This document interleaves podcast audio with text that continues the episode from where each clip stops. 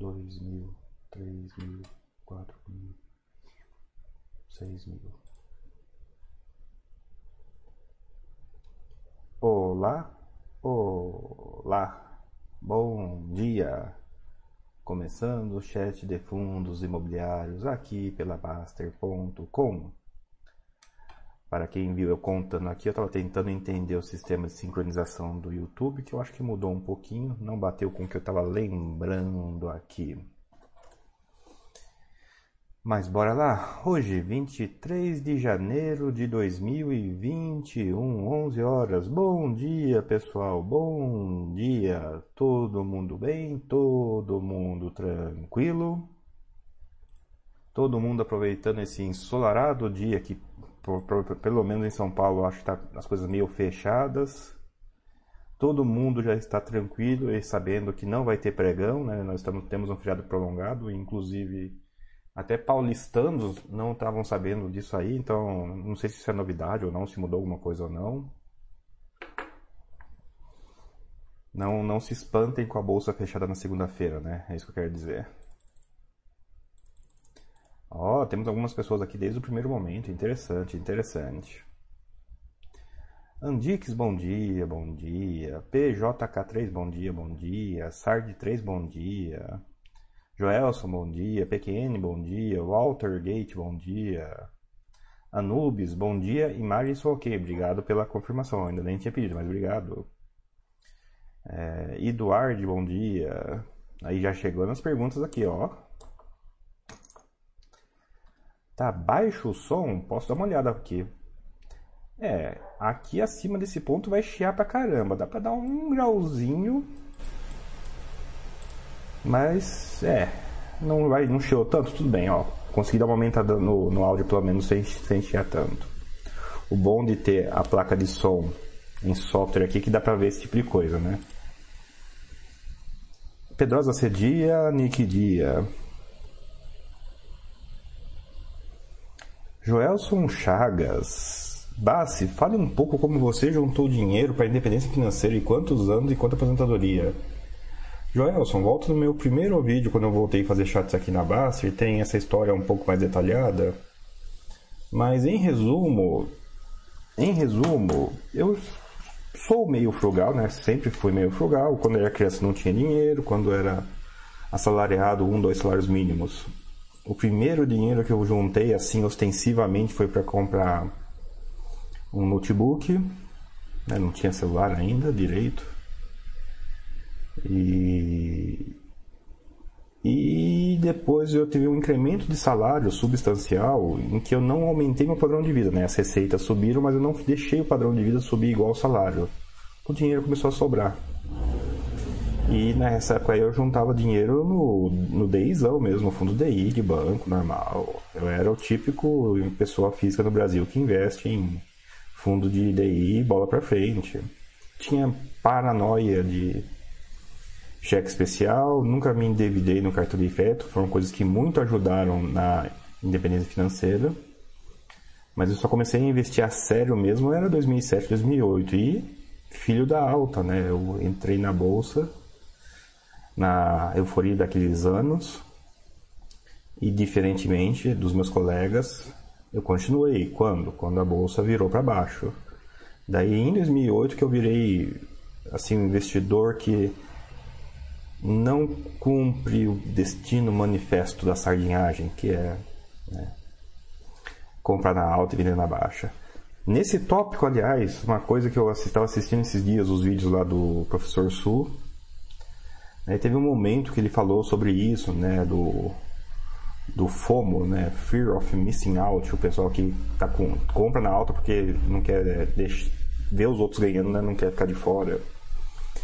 E falando sobre essa queda de agora, daí eu me peguei pensando, nossa, quando um cara que opera basicamente, exclusivamente é, derivativos, opções, está dando conselhos sensíveis sobre buy and hold e timing de mercado, você tá você para para pensar que esse ano vai ser muito interessante, não é mesmo?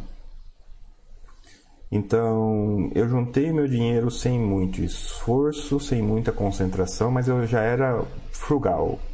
Eu não gastava até o último centavo.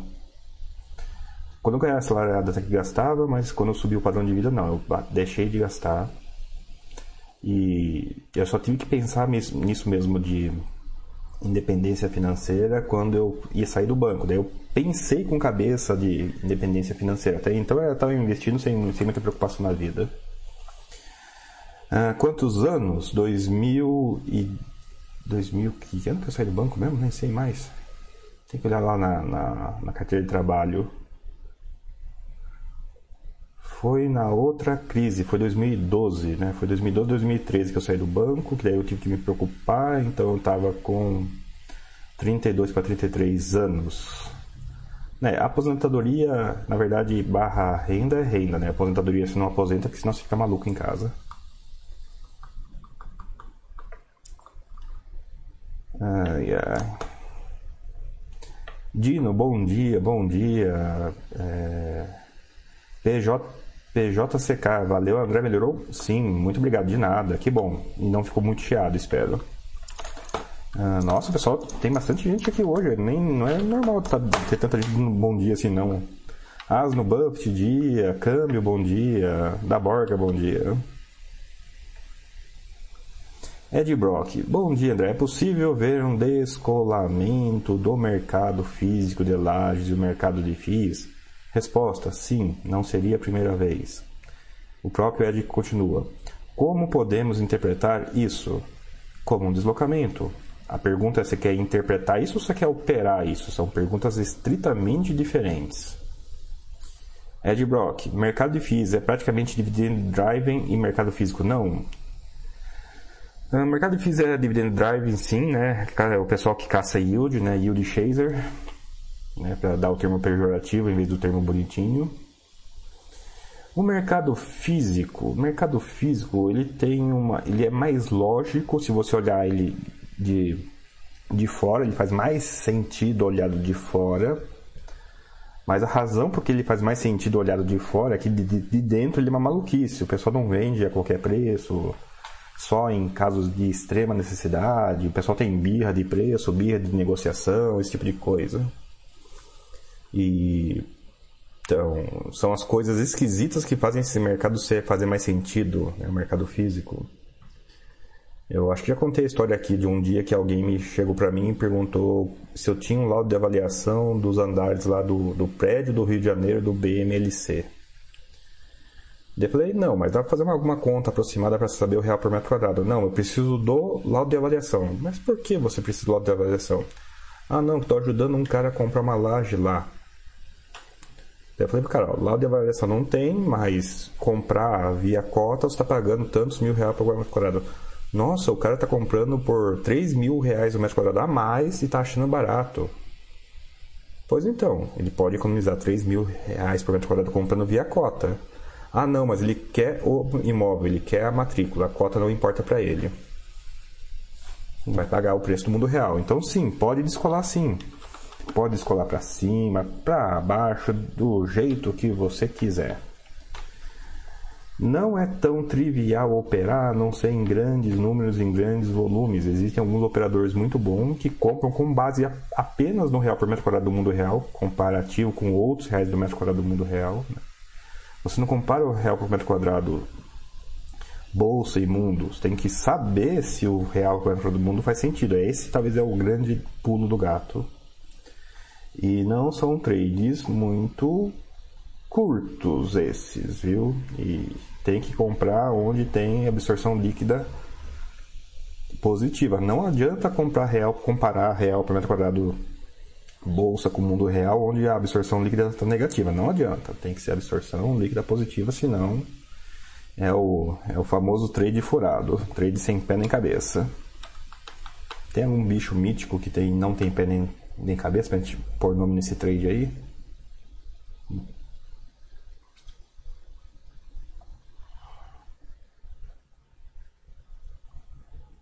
Joelson Chagas, obrigado André. Você acredita em que valor em média deveria buscar como satisfatório renda para chegar nessa fase aos 33? XK de renda média do seu recurso do bebê? Desculpe perguntar nesse assunto, obrigado. Joelson, não, primeira coisa, não é um número absoluto. Esse talvez seja um dos melhores aprendizados do, do Homem Mais Rico da Babilônia. Vocês perguntam de número e o número não faz sentido, o número absoluto. Não faz sentido nenhum. Mas não faz sentido nenhum mesmo. O que é importante aí é percentual. E sim, eu era um poupador agressivíssimo. Eu poupava bem na, bem na, quando eu comecei, né, quando teve aumento salarial, eu, me, eu cheguei a poupar 60%. Eu acho que é por aí. Eu, eu fui, fui descendo devagarzinho. Foi de, de 60% para 40%, numa, num gradiente quase linear aí. Numa, numa reta quase linear aí. Eu fui subindo o padrão de vida devagarzinho, mas a minha renda também foi subindo, né? Eu fui ganhando, galgando cargos mais, mais perto do gerencial conforme os anos foram passando. Então, para se aposentar dessa faixa dos 33, você tem que poupar por volta de metade da sua renda. É puxado pra caramba. E olha como é realmente o percentual, não é o número. É claro que salário mínimo dificulta, mas mesmo no salário mínimo, se você consegue poupar metade da sua renda, você consegue montar um patrimônio que gera uma renda perto da sua renda atual. E se você consegue poupar metade com a sua renda atual, você consegue parar de trabalhar no seu estilo atual. Ou seja, se você consegue poupar, você consegue se aposentar. Se você consegue poupar nesse patamar de renda, você consegue se aposentar nesse patamar de renda. É lógico isso, é claro, tem a conta para dizer um número certo de anos, blá blá blá, mas o importante é isso. Se você poupa num padrão, você vive nesse padrão. Então, se você vive num padrão que você consegue poupar, você provavelmente, é claro, você não pode começar muito tarde, não pode ser 0,001% de poupança, você provavelmente vai chegar num lugar que você vai ter renda o suficiente para equiparar com seu salário, então na prática você pode parar de trabalhar. Então o valor médio é o valor, você tem que parar de trabalhar, segundo o padrão da Baster, com o dobro, né, para você aposentar com um sistema total mas sim, eu sou a prova viva de que 50% de poupança mais bolsa não foi com renda fixa, eu sei disso. Nada trivial isso, essa é a parte menos replicável da minha história. É, essa é a parte menos replicável porque a bolsa não é para todo mundo. Infelizmente, eu tive a prova disso hoje. De, essa semana aconteceu isso. Aí, essa semana, com essa bolsa caindo, né, eu estou sendo lembrado e relembrado e relembrado de que, de novo, a bolsa não é para todo mundo mesmo. E é isso. Não é um número global. E o número global, a demonstração disso está em O Homem Mais Rico da Babilônia. É um livro curtinho, não é muito de nada de número na verdade, mas é muito interessante. Recomendo que leiam, mesmo quem já está lá. Até para vocês poderem eventualmente recomendar para as pessoas. Teve, teve essa discussão hoje no, no, no, no, no grupo de produtores de conteúdo lá. Nossa, tem pessoas que não conseguem poupar, já tentaram de tudo. E aí, o que que faz agora? Pai rico, pai pobre? Não. Primeiro o homem mais rico da Babilônia, depois talvez pai rico, pai pobre. O cara que já tentou de tudo, leu o homem mais rico da Babilônia, leu pai rico, pai pobre, e mesmo assim não deu certo, nós temos que reconhecer que sim, existem essas pessoas, que elas provavelmente são a imensa maioria, na verdade, então, o que é um trabalho de educação financeira, não é um problema de investimentos mais, é um problema de educação financeira, porque a pessoa não alcança a fase de investimento. Então, vamos focar no, no que é importante para essa pessoa. O que é importante para essa pessoa? Ela não entrar em rolos, evitar cartão, evitar cheque especial, é, ter reserva de emergência e provavelmente ela nunca vai terminar a reserva de emergência, que é em si mesmo indicativo que ela nunca vai investir a sério, nem investir. Até conto para vocês a história, mas é só história triste. História triste eu não sei se é tão legal assim não.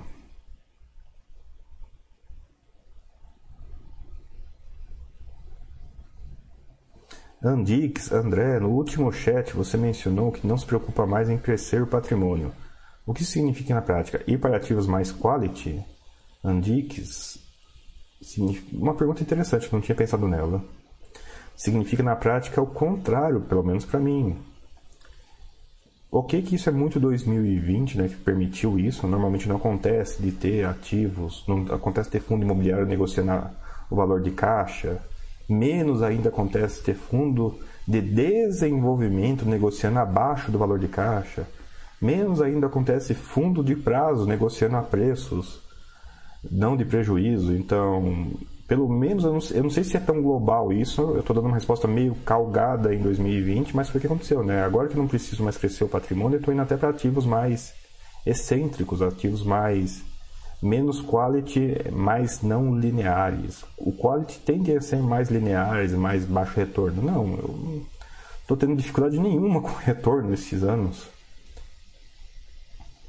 2018, pessoal, foi muito bom. 2019 foi muito bom. 2020, ok. 2020 foi não foi bom. Se eu olhar minha marcação a mercado, minha carteira empatada, janeiro e dezembro, janeiro a janeiro pelo menos. Teria acabado até no prejuízo. Eu teve uma conversível que salvou, que se não tivesse conversível teria fechado no vermelho. 2020. Pouca coisa mais. Ainda assim no vermelho. E E poxa, é tão tranquilo, né? Porque é isso, pessoal. Independência financeira não é você parar de trabalhar. Não é isso, independência financeira. Independência financeira é você ter tranquilidade. Você não se preocupar com exatamente o dia de amanhã e ter razoável expectativa sobre meses e anos à frente.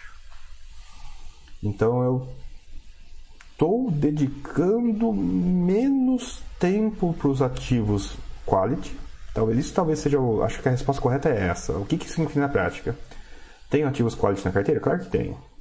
Só que eu não estou dedicando tempo nenhum para eles. Estou dedicando tempo aos ativos menos lineares, que são justamente os ativos que demandam acompanhamento, demandam análise, demandam ficar fazer a continha em cima deles lá. E vamos ver o que vai dar.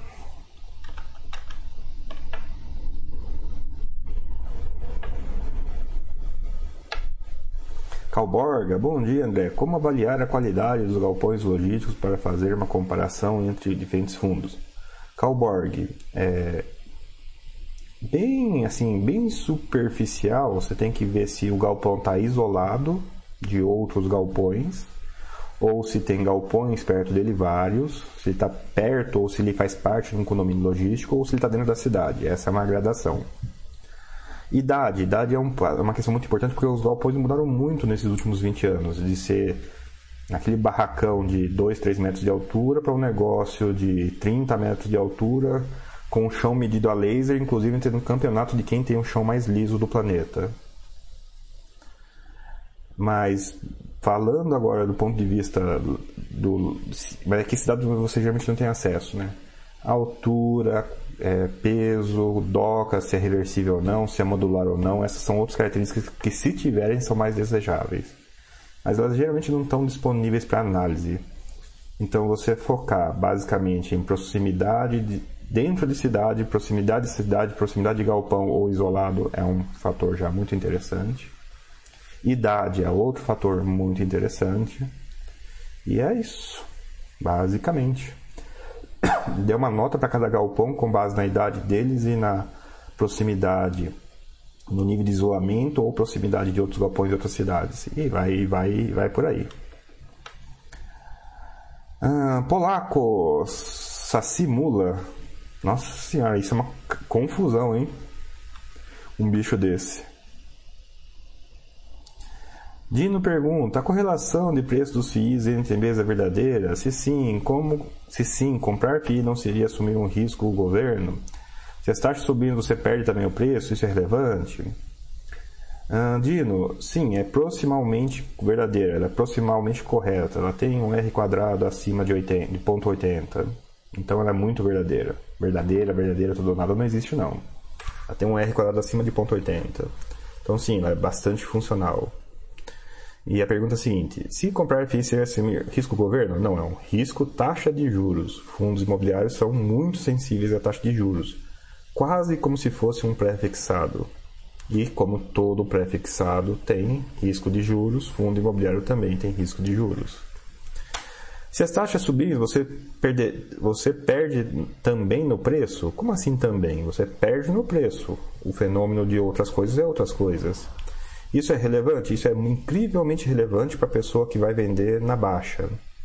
Para a pessoa que vai vender na baixa, ela espera baixar para vender. Para a pessoa que está comprando um patrimônio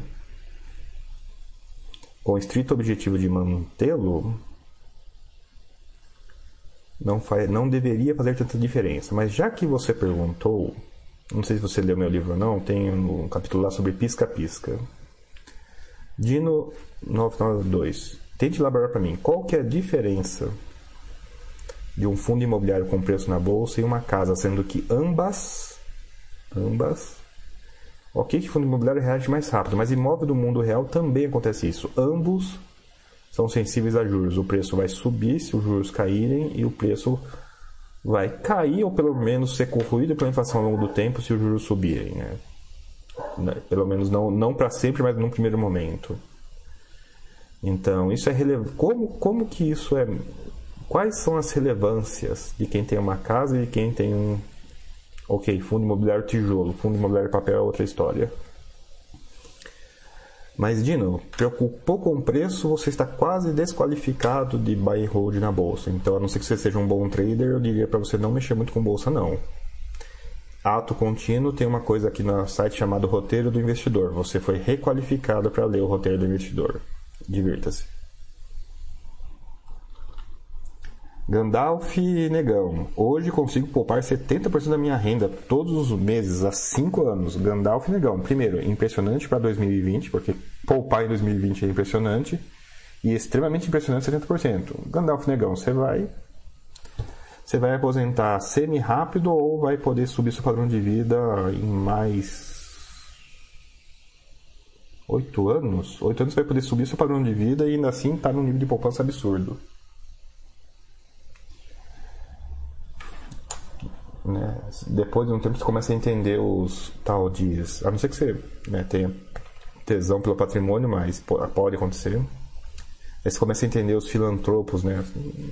Às vezes você já fez o que você queria, você tem que ser filantropo mesmo porque não tem mais o que fazer. Uh, ah, PJCK, André, pode citar mais alguns livros legais para a gente ler, leituras que te ajudam nessa caminhada? Uh, sim.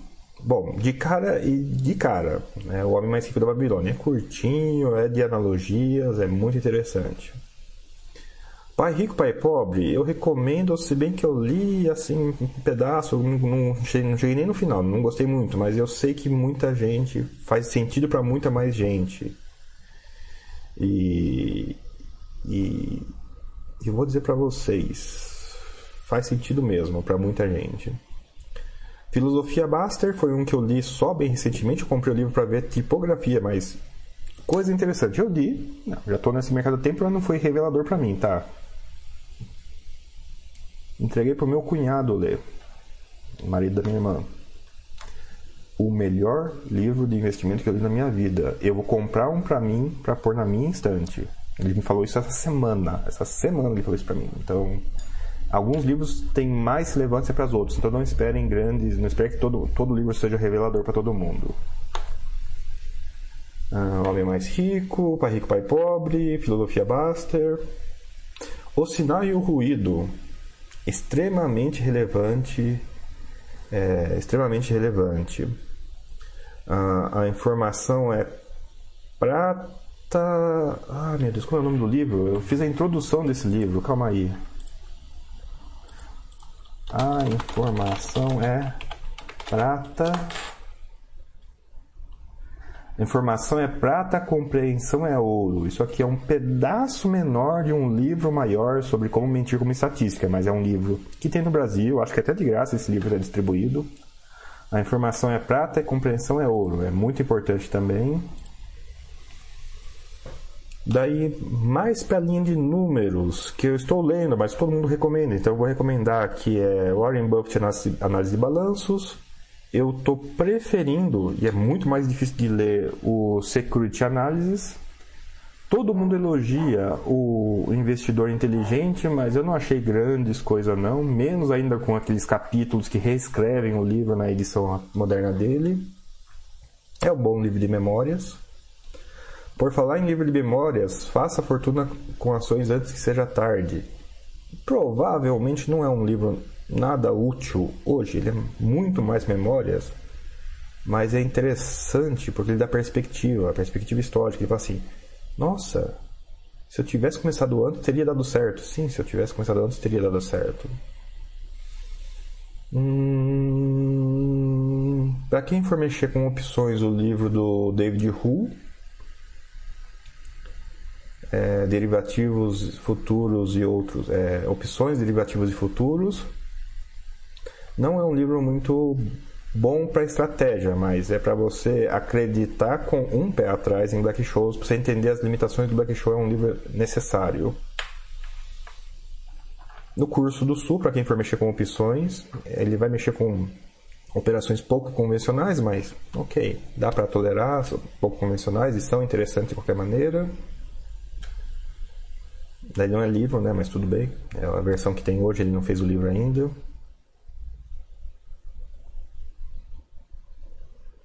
Tô pensando nos livros incrivelmente relevantes aqui.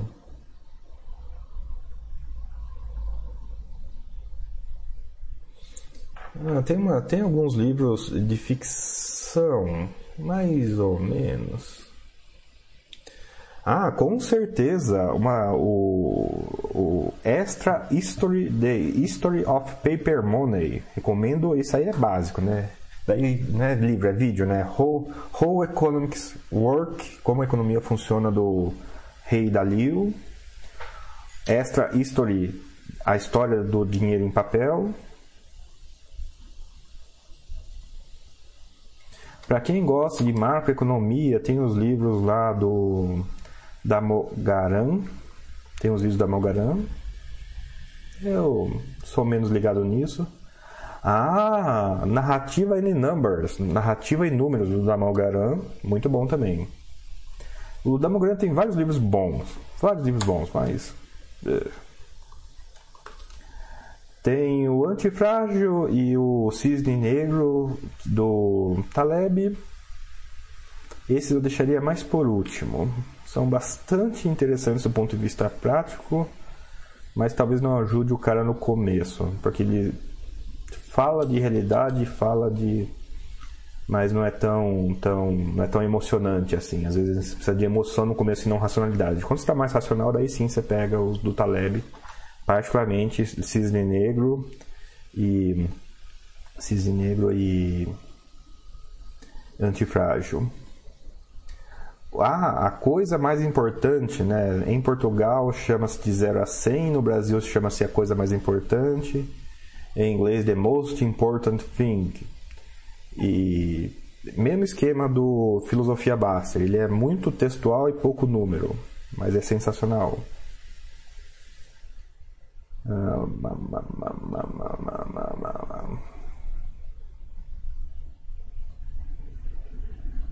É, se eu lembrar de algum outro aí, mas eu acho que aí já tem uma bibliografia para pelo menos uns dois ou três anos, dependendo da sua velocidade de leitura. Eu vou dizer para vocês, ó, não são, alguns desses são formativos, alguns desses eu esbarrei por acaso no livro. Ah, sim. Oito séculos de delírios financeiros, dessa vez é diferente. O livro que eu leio todo ano. Morbidamente chato. Morbidamente chato.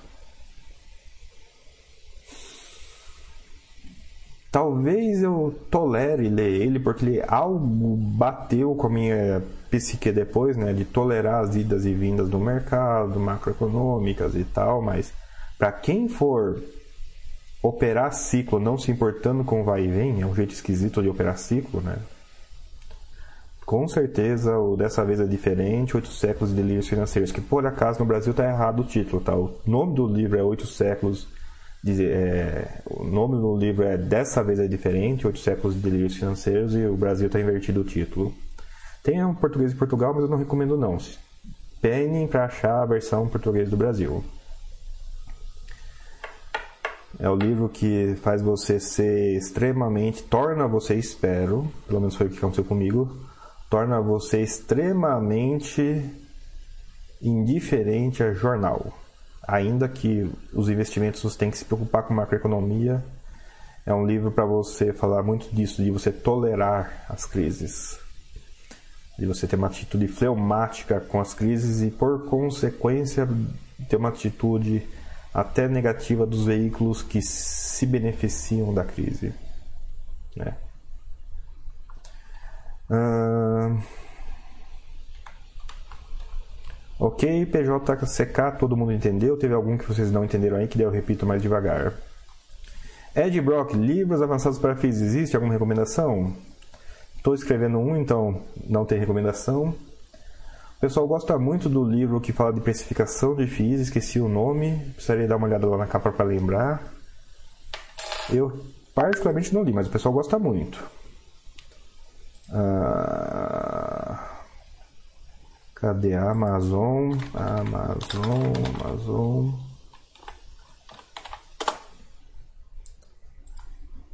Fundos imobiliários. É, é, o livro do Roni, Roni Antônio Mendes, Fundos de Investimento Imobiliário, Aspectos Gerais e Princípios de Análise. É assim, estou mencionando, eu não, particularmente não li não ainda, tá tá na fila para ler. Livro avançado de FII, Ed Brock, chama-se Demonstração Financeira com o parecer do auditor e as notas explicativas. Essa é a minha recomendação para livro avançado de FII. Demonstração financeira anual auditada com notas explicativas. 1 um em 20 trades sai, não só é interessante, é ilustrativo. Um dos 20 maiores trades meus, um de cada 20, 20 maiores trades meus saiu dessa demonstração e foi aqueles trades assim que veio dia de um ano. Mas é baixa produtividade, né? Um em 20 dos melhores trades e os outros trades saem de outras fontes muito mais fáceis. É um custo-benefício pesado esse.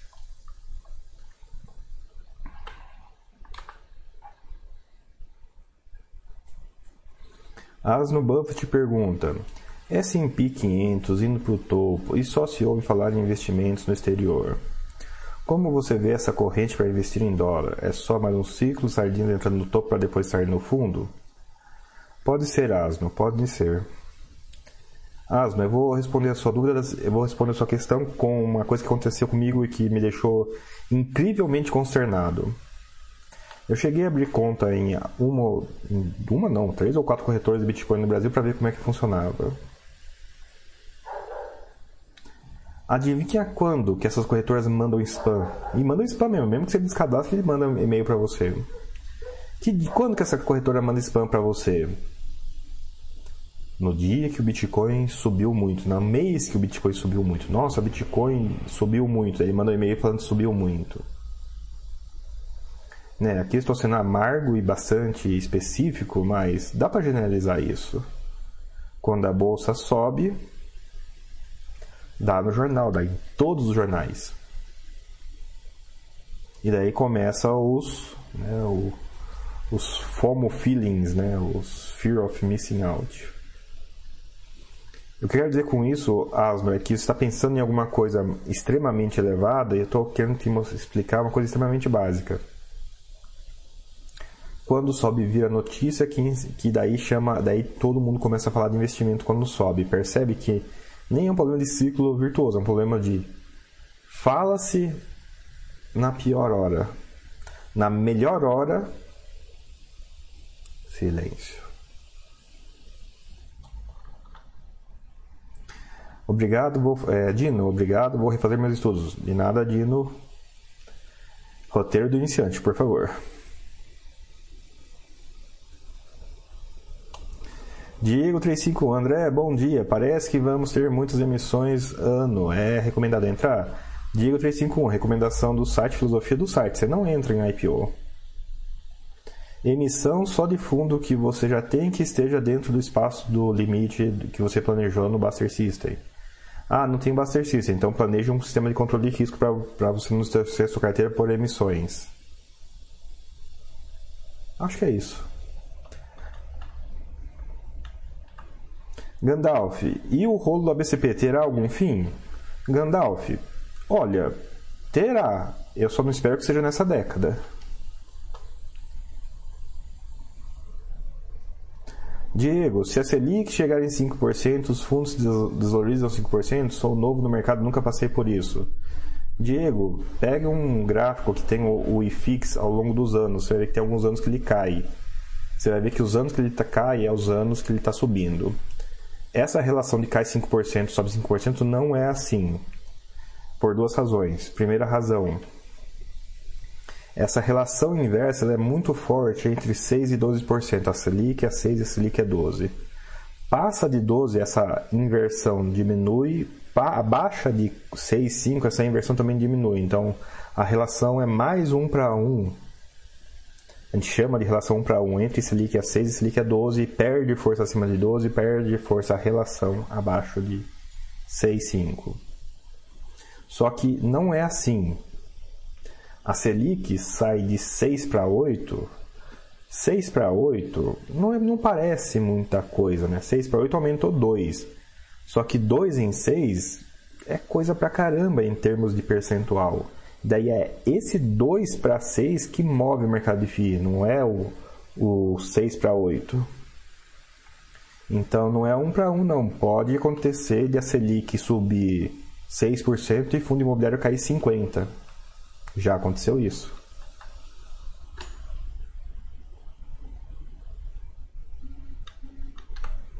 Polaco comenta: muito legal essa questão da relevância do livro para cada um.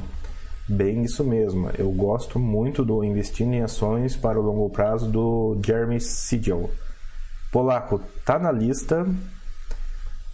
Inclusive, eu deveria ter lido esse livro. É ele que fala de bastante diversificação, não é isso?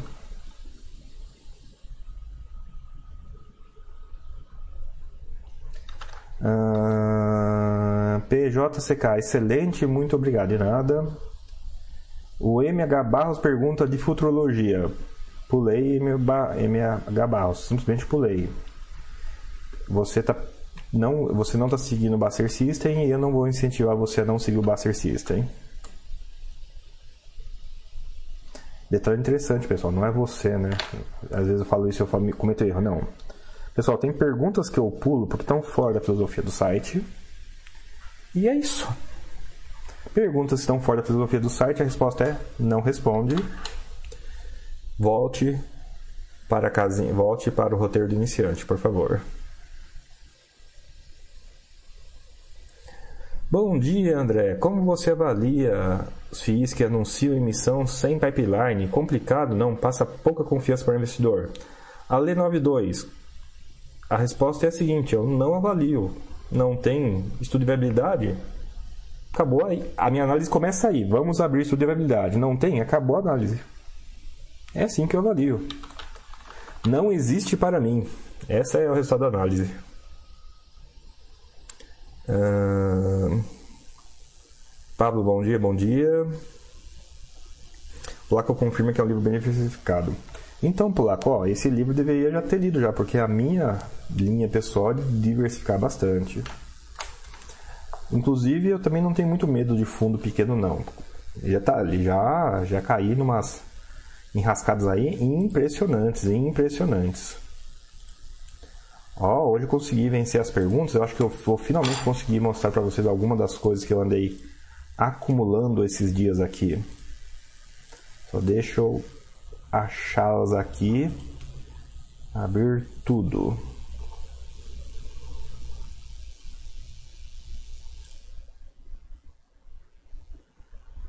Bom, vamos, eu vou abrindo aqui, vamos ver o que, que vai dar, né? O que, que vai surgindo aqui. Nossa, pessoal, vocês estão preocupados mesmo com essa história de Selic, ó. Vou mandar todo mundo pro Buster System e pro, e pro roteiro do iniciante, hein? Joelson Chagas, Bassi, como você se protege das mudanças da Selic em sua carteira, sabendo que está 100% em FIIs? Então você está sabendo errado, porque eu estou uns 80 e poucos por cento em FII. Eu já fui 100% FII, hoje eu não estou 100% em FII. Joelson, como que você protege das mudanças Selic em sua carteira? Joelson, com qualidade. O que protege a carteira é qualidade. Eu sei que você perguntou, ah, o que que ativos você compra para você não sofrer na queda? Eu vou dizer para você, cuidado com essa linha de pensamento, porque é meio difícil de você conseguir se proteger da queda sem sair caro, ou sequer conseguir, inclusive. FII não tem mecanismos apropriados para isso ainda. Mexer com juros futuros não dá certo, porque o alinhamento, apesar de existir, ele não é síncrono, ele pode ser desincronizado. Então, como você se protege das mudanças Selic? Tenha uma carteira de qualidade. O que você deve estar perguntando, ou em outras palavras, é como é que faz o trade do jumento. O trade do jumento você faz com Tesouro Selic você não faz com FII. E é isso. Você, ok, tem um análogo de FII que o pré seria o tijolo e o pós seria os fundos indexados a Selic ou inflação, mas de novo, não é sincronizado e por isso não funciona tão bem quanto é fácil falar difícil acontecer, basicamente. Mas a resposta é essa. Como se protege da mudança sua carteira? Com qualidade. Aliás, ponto importante. Volte para o começo e leia o roteiro de iniciante, por favor. Essa pergunta não deveria ter sido feita porque ela está no roteiro de iniciante. Tô sentindo isso mesmo. O pessoal tá. Eu leio um livro chato pra caramba todo ano. Eu acho que eu vou instituir aqui perguntar quanto tempo faz que vocês leram o roteiro de iniciante, hein? Aliás, é a primeira pergunta para todo mundo aqui: quanto tempo faz que vocês leram o roteiro de iniciante? Talvez seja a hora de dar uma relida, viu? Fábio 27, a sua carteira ainda está muito concentrada em papel? Sim, ainda está. Joelson, meio tijolo, meio papel resolve para evitar girar a carteira com o ciclo de mercado? Vai funcionar.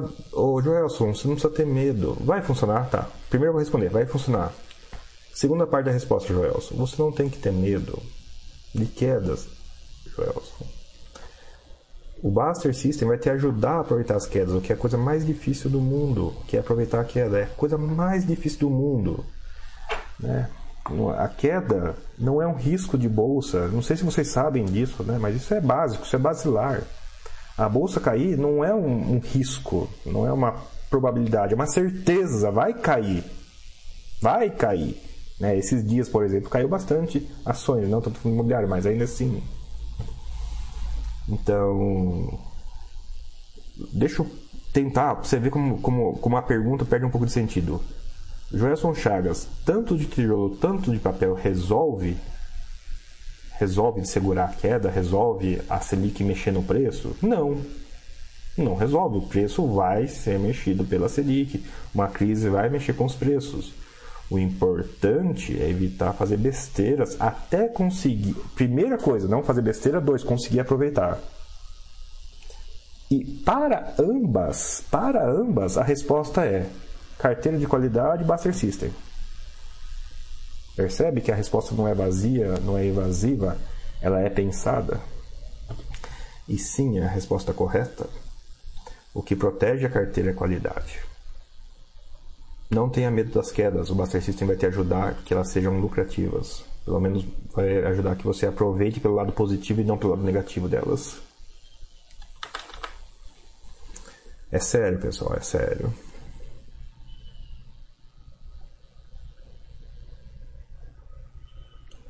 Ah, Pedrosa C. O laudo de avaliação da compra do galpão industrial de Vila Prudente, São Paulo, pelo HLog, não analisa e se isenta de qualquer avaliação relacionada à contaminação do solo. Como você interpreta essa isenção e o possível risco?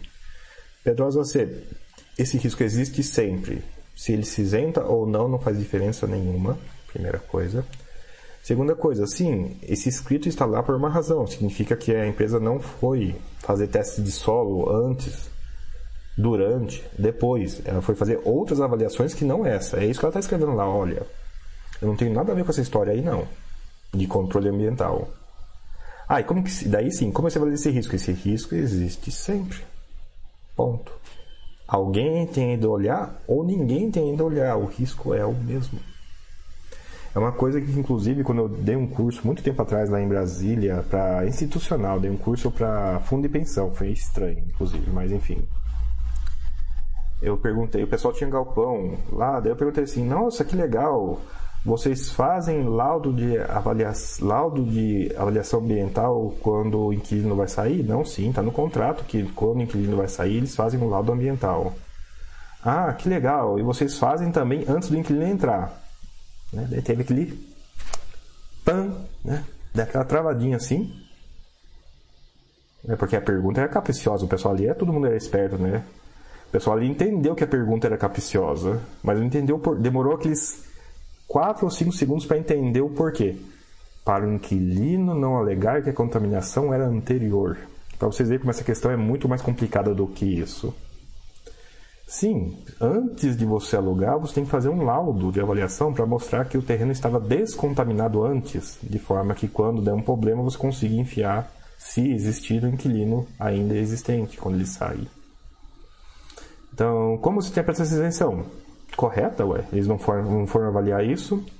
E qual o possível risco? Presente e eterno. Uh... 300491. Ouvi falar em um rolo no FII chamado ABCP. Pode contar o que houve? Posso contar. É...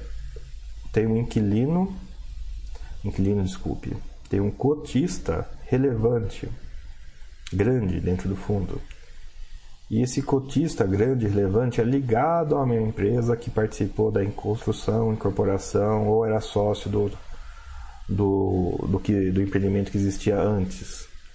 Isso na lei, isso na lei, esqueci a lei de 1997, faz com que o fundo imobiliário deixe de ser tributado como fundo imobiliário e faz com que ele seja tributado como uma empresa normal.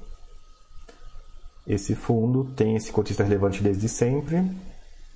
A CVM foi lá falar para administrador do fundo: Ei, tá errada a sua contabilidade, refaça.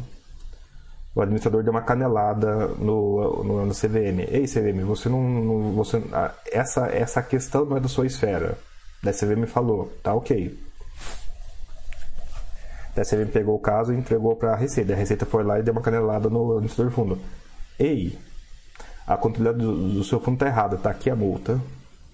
E agora está a discussão barra briga sobre sim ou não dessa errado barra multa. Basicamente é isso.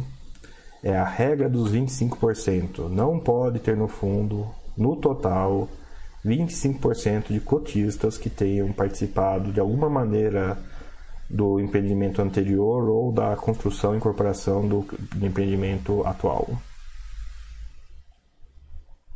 Basicamente é isso. Essa regra também pegou é, outro fundo, o CTXT, e né, o pessoal até parou. Ah, vamos mapear todos os fundos que tem essa situação, né? Saiu a lista? Não, porque é uma coisa que é difícil de mapear. É outro risco que existe sim. Em quais fundos? Ah, praticamente é claro que tem que falar praticamente todos, mas não, é todo fundo que tem, que os imóveis vêm de uma fonte só é capaz de ter esse risco mais do que os outros.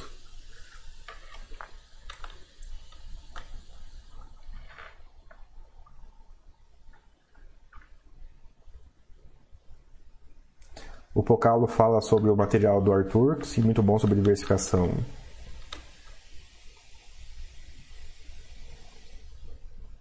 Câmbio, André, vejo alguns FIIs relacionados com empresas listadas na bolsa.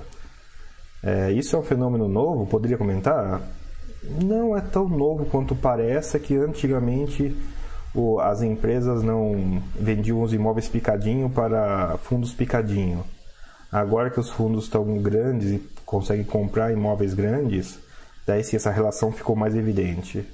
Então é um fenômeno novo, não poderia comentar, Fundo imobiliário é um mercado de vendedores, não é um mercado de compradores. Fundo imobiliário de tijolo.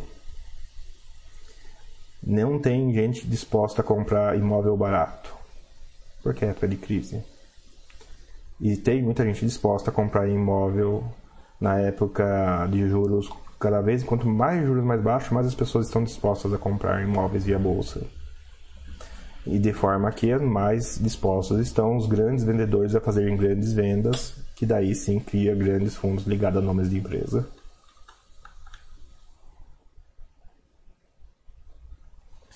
Uh, R. Azevedo, por que você preferiu ficar 80% em FIIs? Diminuiu a oscilação em ações? Foi o que conseguiu? Foi após conseguir independência? Não é Azevedo, foi o contrário. Eu fui muito tempo, quase todo o tempo, em fundo imobiliário, quase nunca tinha ação, tinha quantidade irrisória. O que aconteceu é que eu fui migrando. É que eu gosto de fundos fechados, ponto. Eu, é que fundo imobiliário é fundo fechado, e daí isso foi bastante óbvio para mim, mas eu descobri isso mais recentemente. Eu gosto de fundos fechados, eu gosto da estrutura fundo e gosto que ele não tenha cotas abertas. Então, não gosto de fundos desse de aplica e resgata. Gosto de fundo com quantidade fixa de cotas, em, em princípio, pelo menos. Então, eu sempre fui muito fundo imobiliário. Com o passar do tempo, eu comecei a colocar FIC, é, FIP e FDICs, investimento e participação, investimento em direitos creditórios, que também, particularmente os de fechados, com quantidade fixa de cotas, que são áreas muito próximas de imóveis e eu entendo, e daí eu consigo investir nessas. As ações que eu tenho, que também continuam não sendo tantas, são quase todas imobiliárias. É o que eu entendo, é o que eu ponho na carteira.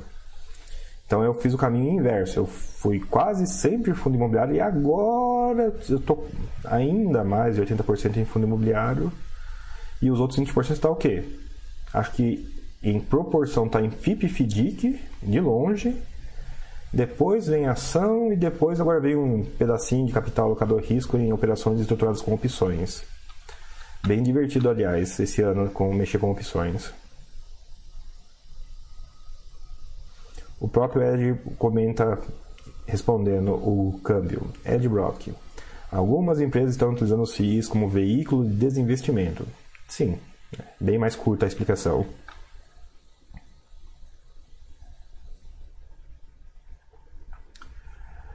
Etnos. Bom dia, André. Desculpa a pergunta, imagino que já foi feita várias vezes. Sim, como entender que os dividendos dos FIIs são descontados da cotação? Sei que o pagamento mensal do dividendo.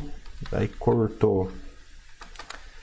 Etos, interpretar de maneira nenhuma. De maneira nenhuma. Porque geralmente o pessoal pergunta: ah, o dividendo é descontado da inflação? Daí a resposta correta é a seguinte: sim, e isso nada significa. Se isso nada significa, você não precisa interpretar de maneira nenhuma. O pessoal mistura muito a razão mecânica, os FIIs são descontados da cotação, os proventos, os eventos financeiros, tá? São descontados do preço da ação, na verdade, eventos acionários acima de eventos financeiros. Isso é um fato mecânico, tem uma fórmula descritiva para isso, da razão filosófica disso. E geralmente o pessoal faz uma explicação para evitar que o pessoal faça operação. Ah, não, mas se é descontado, então é ruim. Não. E, ou, ah, se é descontado, então eu vou comprar, receber o dividendo e vender e vou ter lucro. Mais ou menos. Não é tão, essa estratégia não é, não é tão boa assim não no final dos fringir dos ovos. Mas então eu vou responder diretamente. Como entender que os dividendos FIIs são descontados da cotação? Etos. Os dividendos o preço ex do home broker é ajustado a eventos acionários para tudo no Brasil, particularmente porque isso é importante para os índices de retorno total. É parte do procedimento dos índices de retorno total usar o preço ex para recotizar o fundo, na verdade, recotizar o índice para provento na prática vendendo um pouco de tudo e comprando um pouco daquele fundo que daquele fundo aquele ativo que teve o evento acionário. E para as opções que no Brasil são protegidas protegidas de ajustes de eventos acionários de forma que as ações também as opções também são ajustadas no mesmo impacto financeiro que os proventos aquela discussão ah é um dinheiro que estava na empresa e foi para você então não fez diferença é neutro é, é, ok é Parece fazer sentido num primeiro momento, mas é um monte de baboseira. Ah, nessa hora o pessoal fala assim: como assim baboseira? Com fundo imobiliário é muito fácil explicar. Ah, vai lá, vamos lá. É, hectare pagou um real, só para simplificar. Hectare pagou um real. Então a cota que estava lá, sei lá, 130 abriu a 129. Daí a, o pessoal, pergunta: Ah, mas então perdi dinheiro? Não. Ah, tava 130 com um real, agora esse um real tá com você, tá com 129, então tudo faz sentido. Não, não tem nada a ver, não faz sentido nenhum isso. Por quê? O dinheiro sai de lá e entrar para você justificar o ajuste não tem sentido nenhum. Como assim não tem sentido nenhum? Uai, se quando o dinheiro sai do fundo tem o um ajuste, cadê o ajuste quando o dinheiro entra no fundo? Se se ajusta quando o dinheiro se movimenta, se ajusta quando o dinheiro se movimenta, e isso é uma movimentação indo para fora, tem que ajustar quando o dinheiro volta, quando o dinheiro entra, na verdade. E quando tem esse ajuste? Ah, não tem esse ajuste. Então, desculpe, essa justificativa é, é boa para enganar o iniciante. Só que dá outros problemas depois. A resposta é como entender? Não, não tem que entender. É um processo mecânico para os índices de retorno total, é um processo mecânico para as opções e é um processo mecânico para evitar que as pessoas façam, ou evitar é forte, né? porque as pessoas continuam fazendo besteiras. Para mitigar um outro efeito do preço ser ajustado é suas ordens são derrubadas da bolsa é para alertar as pessoas: ei pessoal, aconteceu alguma coisa. E eu derrubei suas ordens. Essa alguma coisa que aconteceu, eu vou refletir no preço ex-teórico. Eu já vou chegar lá, pessoal, vou chegar lá, me acompanha aqui. E eu não sei se essa coisa é pequena ou grande. Eu não quero entrar no mérito se ela é pequena ou grande. No Brasil, eu cancelo todo mundo e aviso no preço ex o tamanho desse impacto. Vocês que olhem o preço ex para saber se esse impacto é pequeno, é grande, se faz diferença para você ou não. Recoloque a ordem lá. Estou falando aqui preço ex, preço ex, preço ex, e eu vou dizer para vocês: abram um home broker de vocês e achem qual o campo do preço ex no home broker de vocês. Por favor. Isso é, isso é um exercício extremamente importante para vocês entenderem de onde boa parte da confusão surge. Invés comenta, André, como os FIIs não podem se alavancar? Invés, já discordo aí. Os FIIs têm dificuldade de se alavancar. Eles podem se alavancar. Nem li o resto da pergunta. Você fala assim, como os FIIs não podem se alavancar? Discordo aí, eu nem deveria ler o resto. vou ler o resto para ver se, se tem alguma, alguma coisa aqui nessa pergunta, mas morreu aí a pergunta. Uh, tá, invés. André, como os FIIs não podem se alavancar, dá para presumir que a degradação de um fundo ocorre numa velocidade bem menor do que uma empresa. Nesse caso, seria mais difícil ser pego de surpresa num FII. Invés. Tem alguns fundos que existem há muito tempo e nunca fizeram emissão e não se alavancaram, que são sensacionais. Invest. Tem alguns fundos de investimento que não fizeram emissão não se alavancaram que foram horrorosos. Então a degradação não é garantida, então eu discordo que vai degradar. São propensos a degradar, é diferente que vai degradar. Coisas separadas. No final, nesse caso seria mais difícil ser pego de surpresa no FII? Concordo que é em princípio e isso não serve para nada.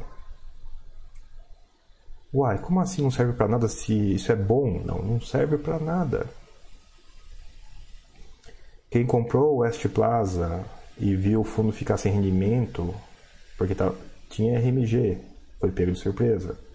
Ser alavancado ou não, não fez diferença. Quem está comprando Macaé, olhando o yield vai ficar sem rendimento, vai ser pego de surpresa. Não, alavancado ou não, não fez diferença nenhuma. Quem está comprando Demac e vai ver o fundo ficar sem rendimento, vai ser super pego de surpresa, porque não está escrito que tem RMG e não tem, não está escrito que ele é de prazo, na verdade está escrito o contrário, que ele é sem prazo e ele é de prazo, não está escrito que ele tem tranches de cotas não alavancadas de despassagem e que aquela que está na bolsa é só uma delas e vai ser pego de surpresa. Então, Eu praticamente discordo de tudo, discordo não só da, do, da conclusão do silogismo, provavelmente, né, se a premissa está discordo, discordo da conclusão, né, mas eu acho que discordo de tudo a sua pergunta, vez. Eu entendi o que você quer dizer. Mas não é por aí, cara, vez. Só a diversificação salva primeiro. E é buy hold, não, não buy forget. Quem é pego de surpresa é quem pouco lê relatório gerencial. Não quero dizer para você que é, é prova de bala. Não, Demac é a prova viva disso. Demac, quem lê o relatório, não vai saber de nada. Agora, quem lê relatório do Downtown sabe que o rendimento está inflado temporariamente. Quem lê relatório do Macaé sabe que não vai ter inquilino daqui a pouquinho. Quem lê relatório do Xtel sabe que o fundo vai ficar sem rendimento sei lá, dois anos inteiros, eu acho que foi a conta que foi feita, alguma coisa assim. Quem, quem lê o relatório do presidente Vargas pode ter noção que o fundo pode ficar entre mil e 1.700 meses sem pagar rendimento. Mas não está escrito isso, né? Só, só pode dar a suspeita, mas pode não não está escrito exatamente o quantos meses o fundo vai ficar sem rendimento. Eu estou falando tudo isso porque a sua pergunta final é se não alavanca, a degradação é lenta. É, sim. Mais difícil ser pego do surpresa FII do que a ação? Sim. Não é justificativa. Tem que, para nada, tem que ler o bendito relatório urgencial. Etos, o preço de compra tende a zero mais rápido do que na ação.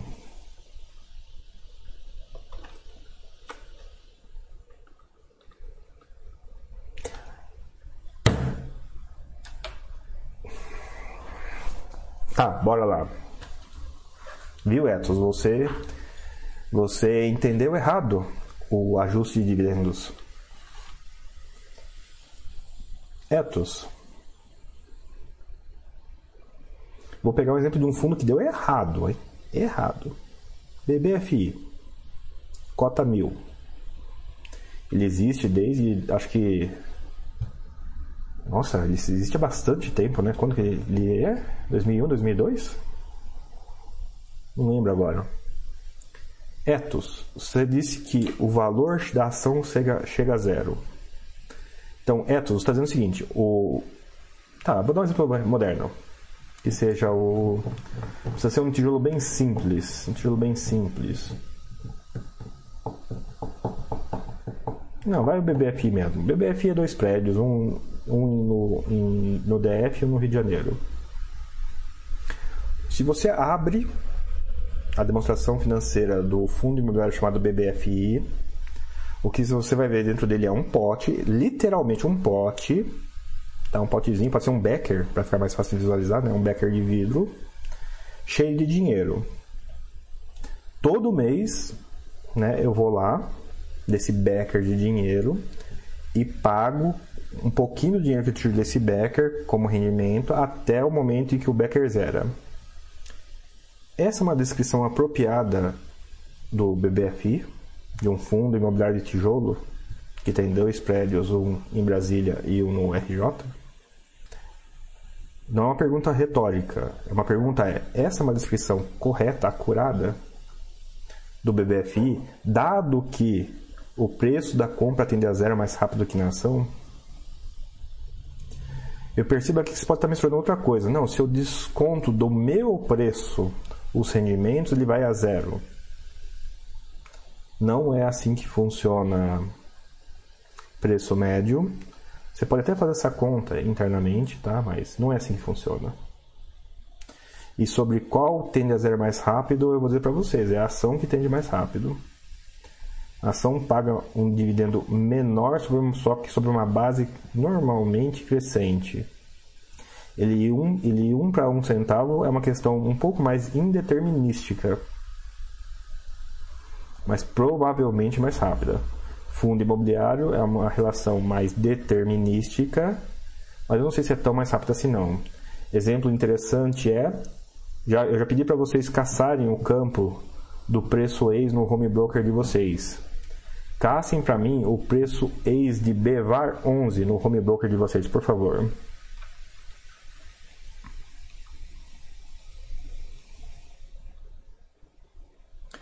Fábio 27. Quanto aos FIIs e CRIs, você se preocupa em diversificar seus FIIs de acordo com o indexador principal de cada um? Seria uma diversificação passiva ou direcional pelo movimento de inflação juros? Mais direcional, tá? Eu, eu gosto muito de PCA, gosto muito de GPM e tenho urticária de CDI, basicamente. O câmbio pergunta se pode haver conflitos de interesse. A resposta é sim. Inclusive, os fundos fazem assembleias para liberar as operações em conflito de interesses, nesses casos particulares, inclusive. Ah, o próprio Ed comentou isso. Mestre Ancião, bom dia a todos, bom dia. Pessoal, não sei se vocês perceberam, já é meio-dia. Como é que está o almoço aí na casa de vocês? Está encaminhado? Ed Brock, eu concordei com você, então a posição é bem essa mesmo.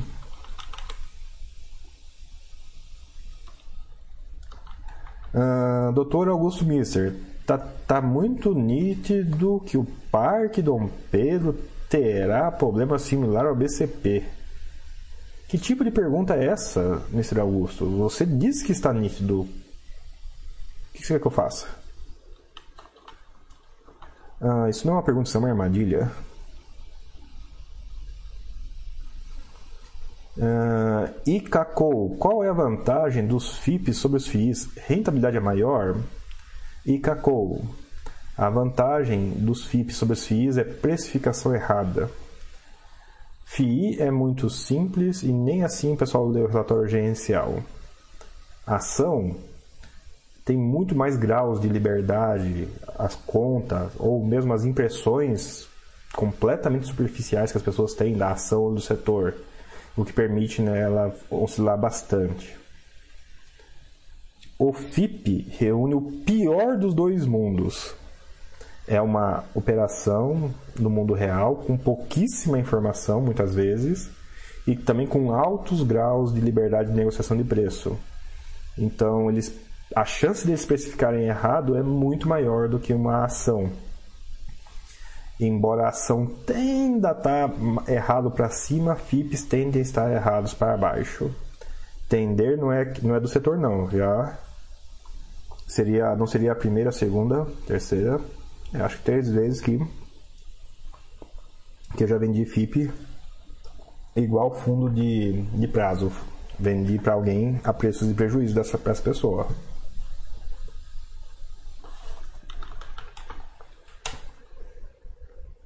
Então a resposta é essa. Não, rentabilidade, não. Vocês estão muito preocupados com coisas muito nada a ver, pessoal.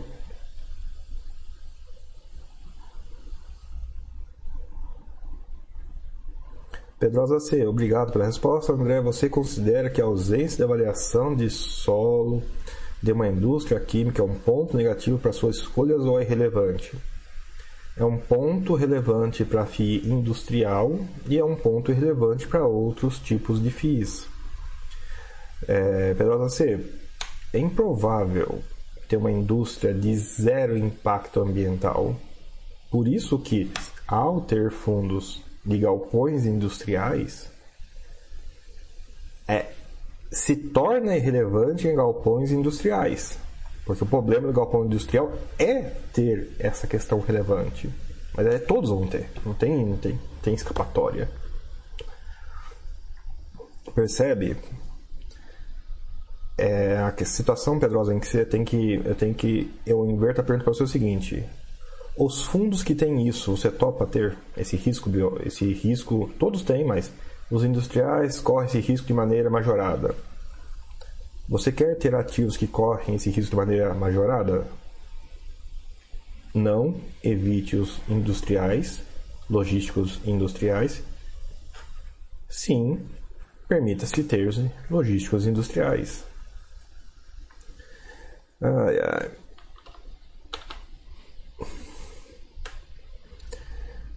Olha, olha a pergunta. A ausência de avaliação do solo de uma indústria química é um ponto negativo. Nessa frase aí, o que seria um ponto negativo é a indústria química, não é a ausência de avaliação. Ela ter avaliação ou não é inútil nesse caso. Amanhã, amanhã não, cinco minutos atrás, um cano estourou, derramou entre 2.400 e 4.000 toneladas de tintura para jeans nesse terreno e 14 terrenos até chegar no rio. Adiantou o quê? Ter o laudo de avaliação do solo dessa empresa química. É sério. Adiantou o quê? Não é pergunta retórica, não. A gente baixa a madeira para que isso nunca ocorra, mas já teve prédio que caiu e derrubou os outros, pessoal. Vocês estão preocupados com garantia? Não, é o risco do setor. O risco do setor não tem como mitigar. É topar ou não topar? Simples assim. Uh, Japa Rocks Bassi, bom dia. Gostaria de incluir um fio de papel na minha carteira, mas não sei por onde ou por qual começar. Pode te ajudar? Sim, é, Japa Rocks. Abre o iFix, né, B3 iFix composição, é, organiza do maior para o menor, é só se clicar lá no percentual duas vezes, caça os maiores fundos de papel da lista. Vários deles existem há mais de dois anos. Pegue, escolha 3, 4, 5 e leia relatórios dois anos para cá. Você vai ler mais ou menos 100 páginas por conta disso. 100 páginas? Eu acho que dá umas 100 páginas. E esse vai ser um curso muito bom. Vai ser por onde começar com FIS de papel. É por aí que você começa, pelos lendo o relatório, muitos, variados, dois anos, ler dois de relatório de variados fundos de CRI. É assim que você começa em fundos de CRI. Detalhe interessante, tem que acompanhar. Então já vai ser um treino para você possivelmente, se você decidir entrar nesses fundos de, do que você vai ter que acompanhar ou não, quais são as partes repetitivas do relatório que você pode pular e quais são as partes não repetitivas que você vai prestar mais atenção. É tanto aprendizado quanto treinamento para ter uma posição em FII CRI.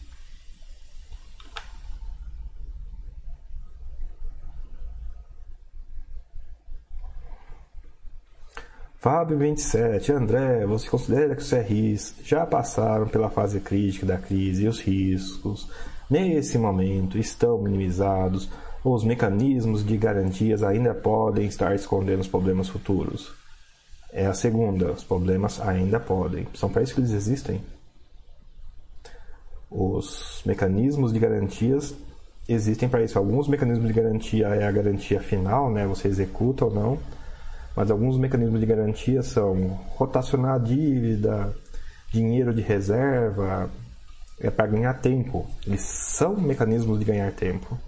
Então, eles fazerem isso é eles estarem cumprindo com a sua função de mecanismo de garantia, comprar tempo para alguma outra coisa ser resolvida e ou aparecer.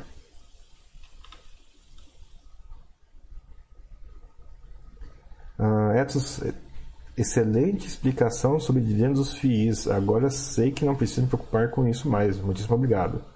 De nada, que bom que gostou. Que raro, inclusive, o pessoal geralmente não gosta dessa resposta. É a resposta correta. É a resposta correta. É a resposta correta. Os, os dividendos são descontados da ação? Sim, isso nada significa. Os dividendos são descontados de FII? Sim, isso nada significa. Não, e isso é enxugar gelo. Vai acontecer de vai, vai chegar a pergunta de novo. Vancouver, André, esses FIPs que você possui algum livro que explique o mesmo curso? Vancouver, não e não precisa. Não tem livro que explique e não precisa Vancouver. Vancouver, a Baster, aqui é um site dedicado a ações. O que que ele foca um pouco nos quadros, né? Analisar pelo quadro, analisar por indicadores bem mais alto nível, indicadores de continuidade mais apropriados para empresas contínuas. Mas existe um fartíssimo material também de analisar pontualmente empresas.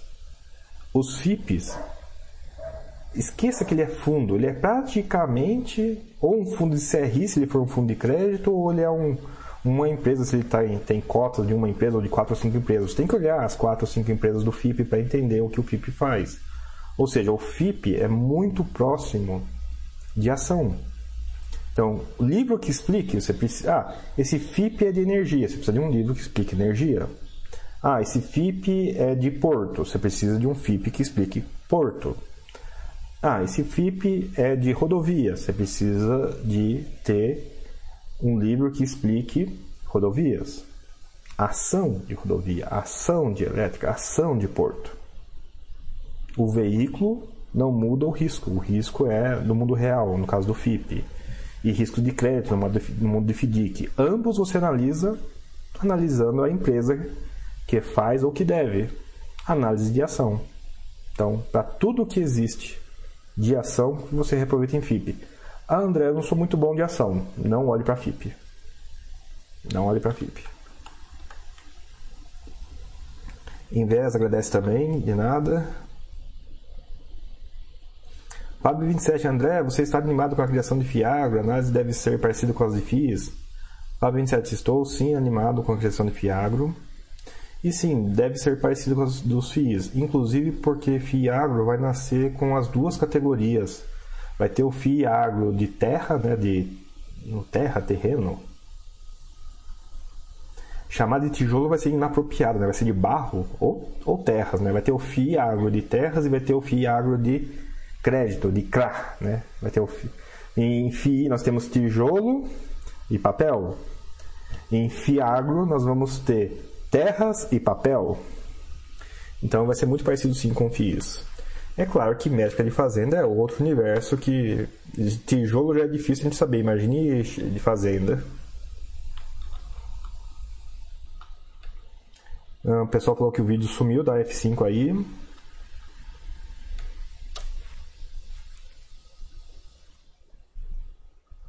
Joel, André, o que fica mais confortável analisar e investir? Fundo de desenvolvimento com prazo ou sem prazo?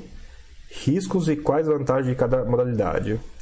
Joelson, mais confortável é o sem prazo, ponto. De prazo indeterminado. Pelo simples fato que ele não tem descontinuidade.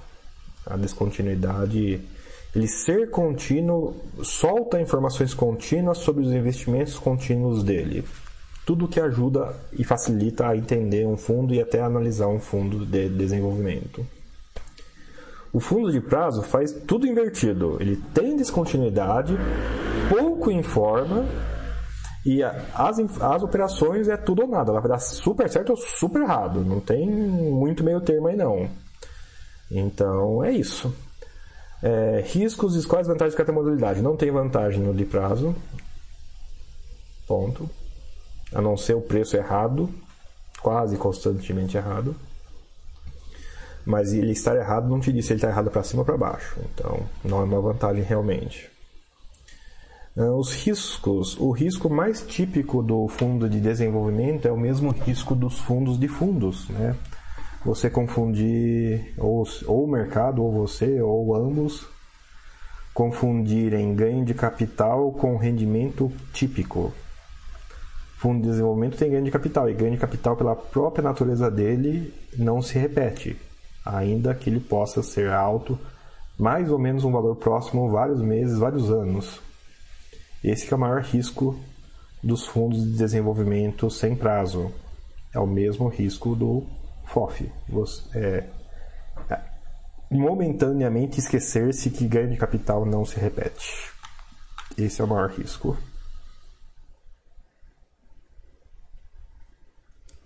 Layer, boa tarde. É, o Pedro agradece. Layer, boa tarde, André. Poderia falar um pouco sobre seus critérios para avaliação de FOF, é, precificação em ciclos? Deixa eu pensar. FOF, é ruim de eu comprar com PVP acima de 1, prefiro o FOF. O FOF é um, um raro setor que eu olho PVP. É, eu prefiro comprar o FOF que está sofrendo de alguma sazonalidade. Um, e eu olho a carteira do FOF. Se o FOF tem uma carteira que eu não gosto, não importa PVP, não importa o yield, não importa nada. Eu leio o relatório, o gestor não fala comigo, também não, não olho pro FOF. É isso. Ah, acho que é. Eu compro quando. IFOF é meio trade para mim, né? Eu compro quando aquele FOF em particular está sofrendo circunstancialmente, não estruturalmente. FOF que sofre estruturalmente, é, a carteira não tem como andar, esse tipo de coisa, pula fora, não tem solução. E, e é isso. Olha a carteira, eu olho a carteira. Sim, eu olho o PVP, eu olho situação circunstancial. Ah, esse FOF está com um PVP abaixo de 1, é bom? Não. Não olhou carteira, não olhou situação circunstancial. Tem FOF aí, indo mal, emitindo abaixo do VP para tentar consertar os erros da carteira atual. Ou seja, não é, o PVP só não é suficiente. E o ciclo é esse, pessoal. Quando o mercado cai, e a cada, sei lá, 10 anos tem um ciclo de queda em algum momento, compra, quando todo mundo fica feliz, vende. E não é feliz topo, não. Já deu, deu um lucro bom, cai fora.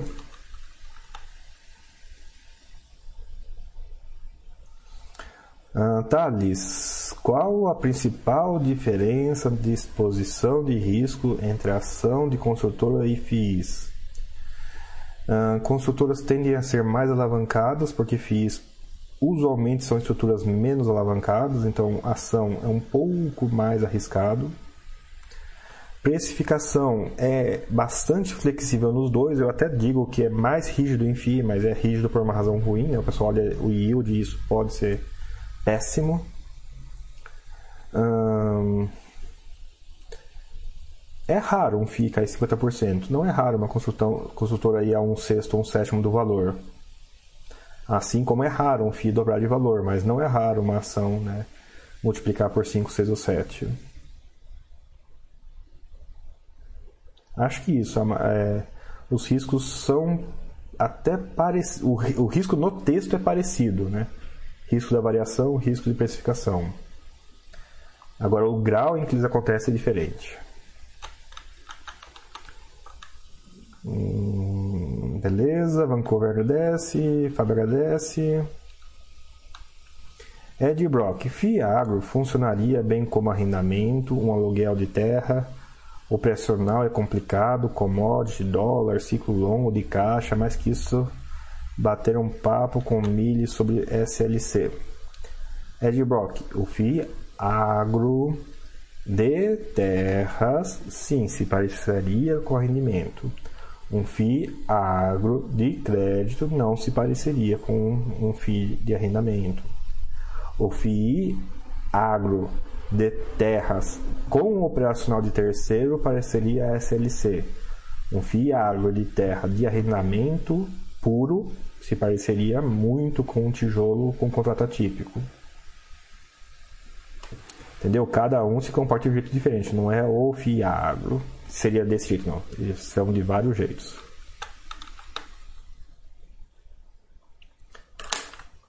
Adilson, André, na leitura dos relatórios, quais os pontos que você considera principais? Adilson, os pontos que mudam entre dois relatórios. Eu, a parte repetitiva eu dou menos atenção, a parte que muda eu dou mais atenção. Quais partes? As partes que mudam. Cada relatório tem partes que mudam diferente. Então, concentre-se nas partes que mudam. Uh, Camanhães, André, estive estudando o Risoterrax, um fundo de terras com base na tese de investimento de Seio Lisebeck. Ele é novo e em dezembro proporcionou 1% de retornos. Tem acompanhado esse FII? Sim, é ficar mais. Eu tenho olhado, eu tenho acompanhado, né? eu leio todos os relatórios, não é, não é mérito de nenhum fundo, eu acompanho, eu acompanho todos. E eu acompanho a ponto de discordar de você. Ele não, ele é um fundo de terras com base em Selisbeck? Não. O Risa Terrax é muito mais um fundo de CRI prefixado do que um fundo de terra de Selisbeck. Selisbeck é eu compro a terra, alugo de volta, mas o leaseback é eu fico com a terra para sempre. Não é a tese do Risa Terrax que eu me lembro, é a tese do Risa Terrax que eu saiba, e eu acho que está atualizada, eu li faz pouco tempo relatório. É, eu compro a terra e devolvo a terra. Então não é um sale e leaseback, é uma compromissada, é compra com compromisso de revenda. É uma compra com preço certo, com compromisso de revenda com preço certo. É uma compromissada pré-fixada. Então eu discordo de você dessa da, da, premissa, viu? Dá uma olhada, leia de novo. Na verdade, eu, talvez o relatório não seja tão claro nisso. Tem algumas, duas, três, quatro entrevistas do gestor do Riso Terrax em vários canais do YouTube. Dá uma caçada nesse daí, porque eu acho que a premissa aí tá muito fora, viu? O Riso Terrax, na minha cabeça não é ser leaseback, é compromissada pré-fixada, com risco de terra imobiliária, terra agrícola, assim. E sim, eu acompanho todos os fundos. Ed Brock pergunta: numa eventual multa ambiental recai sobre a matrícula de imóvel ou arrendatário? Recai na matrícula, recai, né, na verdade, no, quem, no dono podendo respingar na matrícula e o dono e o arrendatário que brigam entre si para quem paga e quem resolve. É basicamente isso. Uh, Thales agradece. Leia, o que você acha de FIIs que investem em ações imobiliárias? Nada.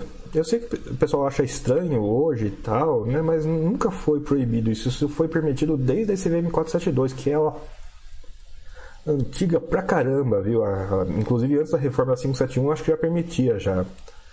É, ela é mais volátil, né? Você tem, é um fundo de CRI com volatilidade em preço dos ativos. Ele é muito parecido com o FOF. Vai até aí a minha, o que eu acho de um fundo imobiliário que investe em ações imobiliárias.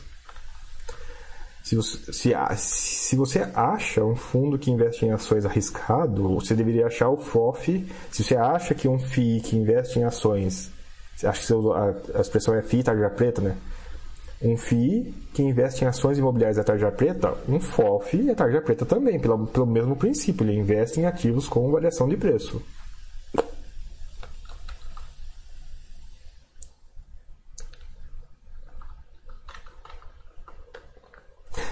Nossa, Fábio. Fábio79, sensacional o chat de hoje, melhora cada saldo. Aula imperdível. Pois é, pessoal. Eu sei que vocês estão. Muitas perguntas são simples atrás de respostas simples. Gostaria que o mundo fosse assim. E sim, dá para simplificar.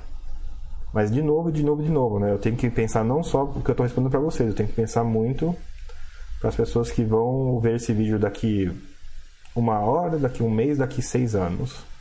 Tem que ser as, tem que ser as respostas que serão relevantes daqui uma hora, daqui a um mês e com alguma mínima esperança daqui uns, alguns anos. Alguns anos mesmo, pessoal. Ontem eu voltei a programar, teve, um, teve uma coisinha lá que quebrou lá no, num projeto open source que eu ajudo, eu fui lá, vi que não tinha solução, não, vou ter que reescrever isso aqui. Daí eu tava puxando aqui pela minha memória, né? Nossa, eu uso esse programa, esse, esse script em particular que eu tanto usei, que eu estou reescrevendo, né? Eu tenho uma longa história com ele. Eu uso ele há tanto tempo, nossa, quanto tempo? Desde 1997. Caceta, se alguém falasse para mim em 1997 que eu estaria reescrevendo aquele programa em 2021, porque só em 2021 ia, ia quebrar alguma coisa que ia exigir a reescritura dele e eu ia ser a pessoa que ia reescrever ele, ia falar assim: nossa, que previsão mais sem pé nem cabeça é essa?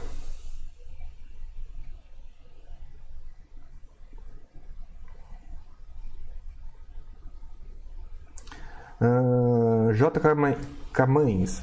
André, essa informação eu retirei do último relatório, onde consta essa informação. Veja o relatório dessa semana, onde estão relacionados cada imóvel, área útil e o preço por hectare agriculturável. Ok, é, J. Camanhães. Eu concordo com você que no relatório tem cada imóvel, que tem a área útil cada imóvel, que tem a área agriculturável. Deixa eu devolver a pergunta para você. Eu falei que esse era um fundo de compromissada pré-fixada.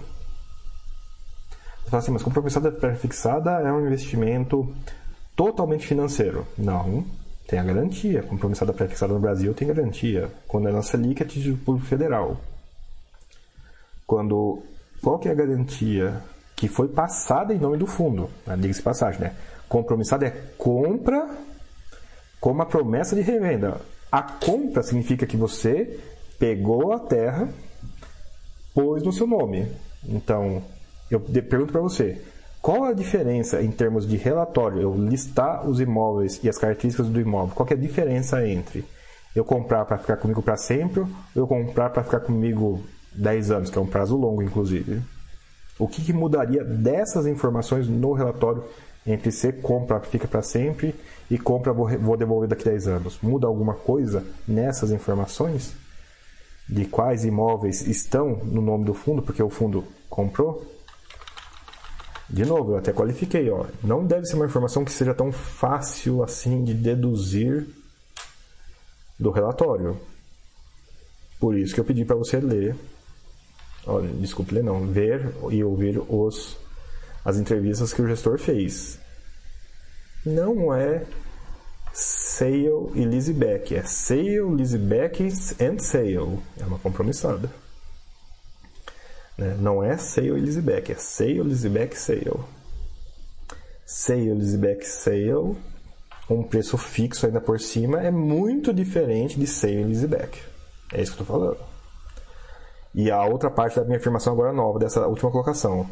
Em termos de informação, os, enquanto o SEI Lizibeck está rolando, não tem diferença entre a informação que você mostra do SEIO Lizibeck e SEIO Lizibeck SEIO antes do SEIO. Ambos são, por definição, SEIO e Lizibeck.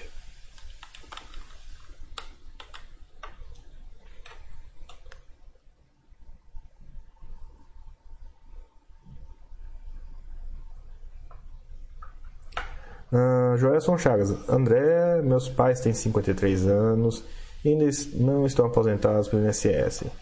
Foram autônomos a vida toda, bota mais 10 para se aposentar. Meu pai agora me pede dinheiro para financiar o caminhão para ele. Tenho medo de acostumar ou de ajudar e me pedir dinheiro a vida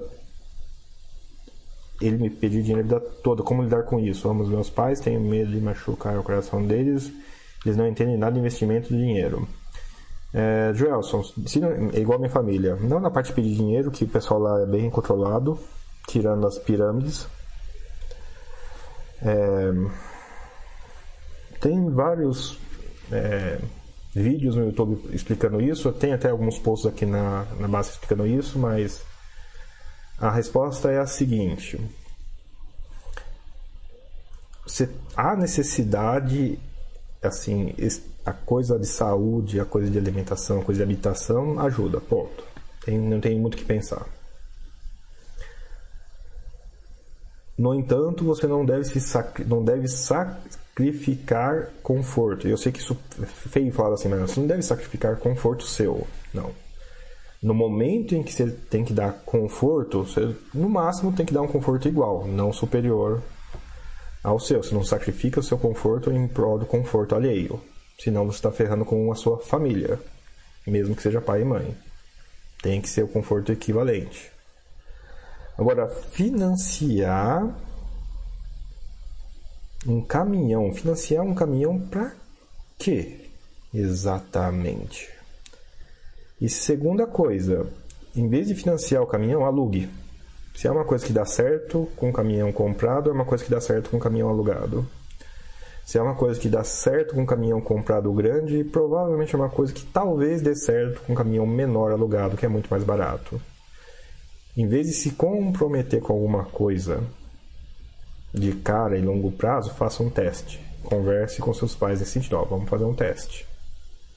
Se der certo alugado, o negócio daí vai usar o dinheiro do que dá lucro do alugado para começar a pagar a parcela do do definitivo ou junta esse dinheiro para comprar o definitivo, que é o objetivo. Já, porque daí você está numa situação maravilhosa, deu certo o negócio e já está juntando dinheiro para parar de pagar aluguel e comprar o caminhão. Eu diria por aí. Hum. E é isso. Ajuda, não tem jeito. Se tiver que montar uma mesada, monte uma mesada. Não misture investimentos com família, é um conselho de, de, clássico. E vou dizer para você, tirando a parte de necessidade mesmo, que daí não tem jeito, tem que misturar. Investimento, ah, isso aí é investimento. Ah, ele quer que eu, ele não, ele, eles não entendem investimento. Não fale com o investimento deles, ponto. Acabou aí. Nunca mais vai falar com dinheiro com eles. Já, já não deveria ter antes, mas enfim. Se eles não entendem investimento, eles só entendem o que está próximo, né? o que está no alcance da mão. É o normal. É exatamente a situação em que está quase todo mundo. Eles só conseguem entender o que eles conseguem ver. De novo, normal, situação mais comum do mundo. E o pessoal se explode empresarialmente, fazendo, se comprometendo sem saber se funciona. Então vamos evitar esse erro. Não faça, não se comprometa grande, se comprometa pequeno.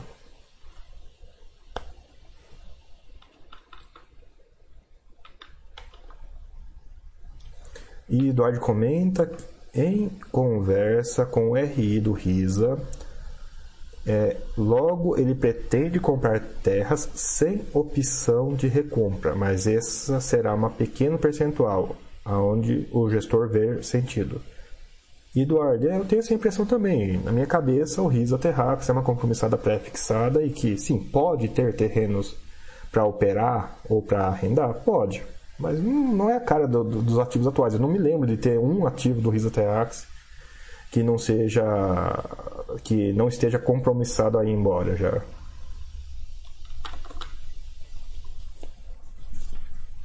Uh, WJM250494. Bassi, pergunta pessoal: você já você trabalha ou já trabalhou com programação? Sim. É, minha formação em informática, eu trabalhei muitos anos como programador, depois analista para o Banco do Brasil, lá em Brasília, no Centro de Tecnologia. E curiosidade, se vocês abrirem o manual do PHP em português do Brasil, vocês vão ver meu nome lá. Eu sou provavelmente a pessoa, tem muitos membros da equipe de tradução, mas eu devo ser o membro mais antigo da tradução que ainda está ativo lá na tradução do manual do PHP.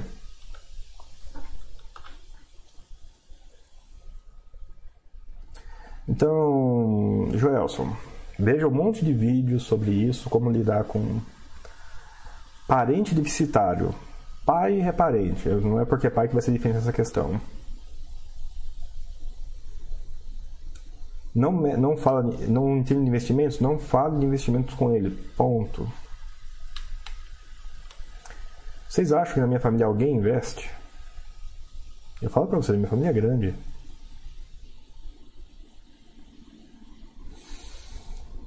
O papo de investimento da minha família é mais ou menos o seguinte: ah, a bolsa subiu, eles me ligam, nossa, a bolsa subiu, né? né? Ah, nossa, a bolsa caiu, André, aconteceu alguma coisa aí? Não, tudo bem. E quando junta para casa de família, geralmente é assim: Nossa, André, você investe, né? Investo. Você quer aprender? Não, se eu der o dinheiro para você, você investe para mim? Daí eu falo assim: Nossa, não vai dar não. Mas você viu o Corinthians? Vamos falar do Corinthians aí. Daí toca, toca a vida. O assunto morre aí. A primeira reação é: Dou dinheiro para você, você investe para mim? A resposta é não. De jeito nenhum. Não dá. Um assunto aí.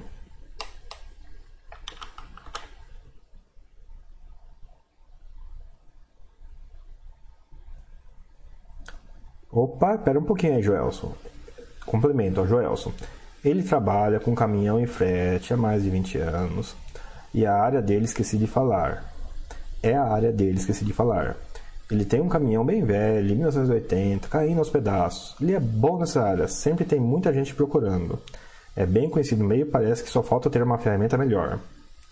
Joelson, que bom, as perspectivas melhoraram muito, ele é da área, eu tive medo que não fosse, né? sem essa informação eu assumo até que não.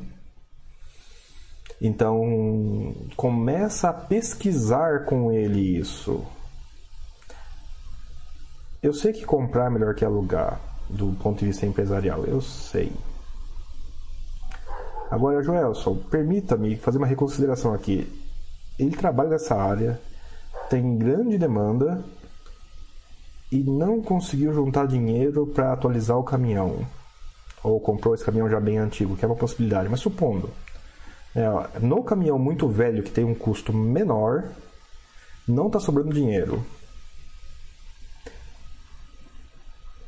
O que atualizar o caminhão vai mudar nas receitas? Eu sei que vai mudar nas despesas, as despesas vai aumentar, mas tem que calcular quanto que a despesa vai aumentar depois, depois de, de você estimar quanto que a receita vai aumentar, né? Porque o pessoal adora fazer a despesa caber, né? Depois que calculou, fazer a receita caber depois que calculou a despesa. Não.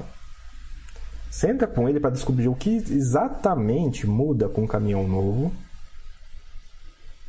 E depois, dias depois, semana depois, você pare para conversar até de leve na despesa, viu? Porque não, você está me dizendo que aumentar a despesa é uma ferramenta melhor. Claro, tem caminhões muito modernos, mas a não ser que a gente esteja falando de um caminhão guindaste, algum recurso extremamente especial, carroça é carroça, tanque é tanque.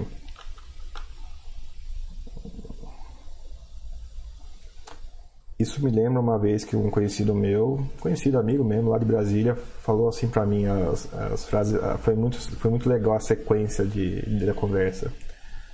Nossa, o negócio, vou, acho que vou começar a entrar no negócio de camarão daí, né? Eu em Brasília, ele em Brasília, né?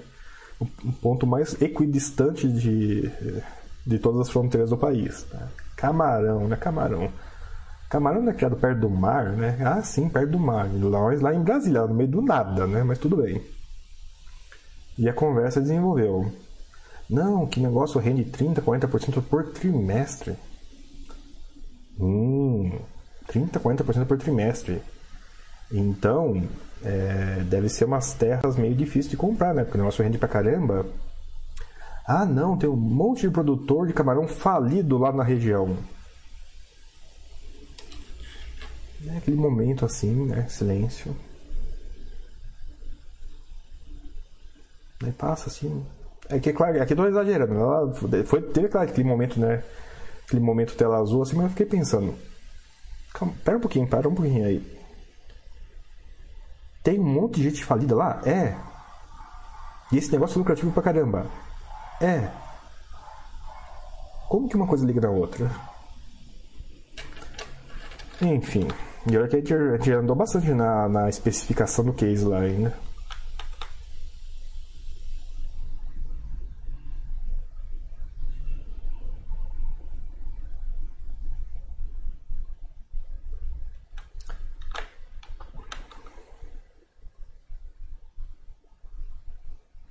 RMZ, André, boa tarde, parabéns pelo trabalho. A respeito da reserva de oportunidade diante de quedas importantes como as vistas em 2020, como proceder? Fracionar os aportes, obrigado. RMZ, é, para mexer com reserva de oportunidade tem duas regras mecânicas que eu incentivo porque eu acredito que funcionem bem. A primeira delas é a regra de gastar o dinheiro de maneira escalonada, supondo uma queda de 50%. A cada. É, 2 para 1. A cada 2% que o mercado cai, você gasta 1% da sua reserva de oportunidade, de forma que você vai gastar ela totalmente só quando o mercado caiu a 50% e você foi comprando no meio do caminho. E, conforme a parte que você comprou da reserva de emergência volta, ou você recompõe a reserva de oportunidade, desculpe, com dinheiro e deixa a posição para trás. Comprou é para ficar com a posição. Tem uma outra regra que é a regra contínua que essa você nunca fica sem dinheiro, mas também você nunca gasta ela inteira. Você põe põe no Buster System, é a regra do Buster System basicamente, você põe um pedaço que vai ser renda variável e um pedaço que é renda fixa dinheiro, essa reserva de oportunidade em particular, que tem que ser DI, tem que ser um valor que só sobe em princípio. DI não só subiu esse ano, DI caiu esse ano. Ah, DI não, desculpe, Selic, caiu esse ano. Por quê? Porque daí você só rebalanceia. Você põe uma regra de rebalancear a cada 10% ou a cada mês. A cada mês funciona razoavelmente bem, se bem que existe um estudo aí que diz que semestral parece que é mais mágico. Mas enfim. 80%, por exemplo, em renda variável, 20% em caixa. Toda semana, todo mês, todo semestre. Nossa, minhas, minhas ações estão um pouquinho para cima, não faz nada. Opa, minha ação caiu de 80%. Gasta um pouquinho de caixa para comprar a ação, restaurou em 80%. E toda vez que vai fazendo isso, vai fazendo isso. Você vai perceber que quanto mais cai, mais você compra, mas seu dinheiro nunca acaba. Nunca venda, recompõe a reserva de oportunidade com dividendos. Uh, essas são as minhas ideias. E sim, eu até dei curso disso. Foi um momento estranho de 2020. Quando eu, que não tenho reserva de oportunidade, tive que juntar uma turma e explicar para a turma que tem reserva de oportunidade como fazer, como operar a reserva de oportunidade. Março foi muito louco, pessoal. Foi muito louco mesmo.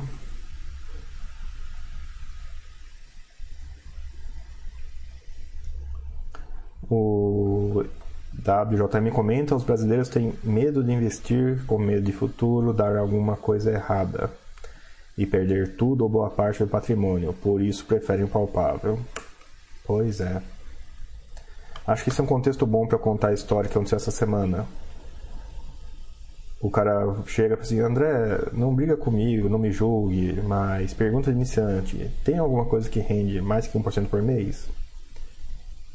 Eu até estava me preparando para fazer graça, e eu ia responder, sim, tem sim, mas um pouco antes chegou uma outra mensagem. Mas tem que ser seguro, claro. Daí, quando chegou essa mensagem, não. Quero uma coisa que renda 1% por mês, mas tem que ser seguro né, aos critérios. Se, não for, se for 0,99 eu não quero, tem que ser 1%. Na Selic de 2 ao ano o cara quer de 1, mas tudo bem, bora lá. Daí eu apaguei a minha resposta que eu tinha começado e respondi para ele, olha, dada essa última frase, a lista se reduziu para zero. É. Seguro, já que você quer seguro, a lista infelizmente tem zero itens. Por quê? Porque o que ele chama seguro é não cair. Né? Ele escreveu, eu quero uma coisa segura. Não, eu quero uma coisa que não caia, desculpe. Não tem renda fixa, só sobe de 1% por mês no Brasil. Lamento. É isso. E renda variável tá fora da lista, nem digo que tem. Pedi para ele ler, literalmente, cara. Eu escrevi para ele, ó, leia O Homem Mais Rico da Babilônia e leia Pai Rico, Pai Pobre e se caso você mude de ideia sobre investimentos, a gente conversa.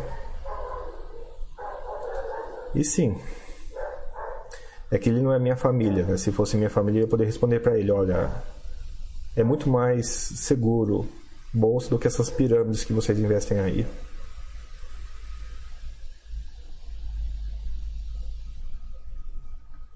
Já teve esse ano uma, já teve esse ano uma.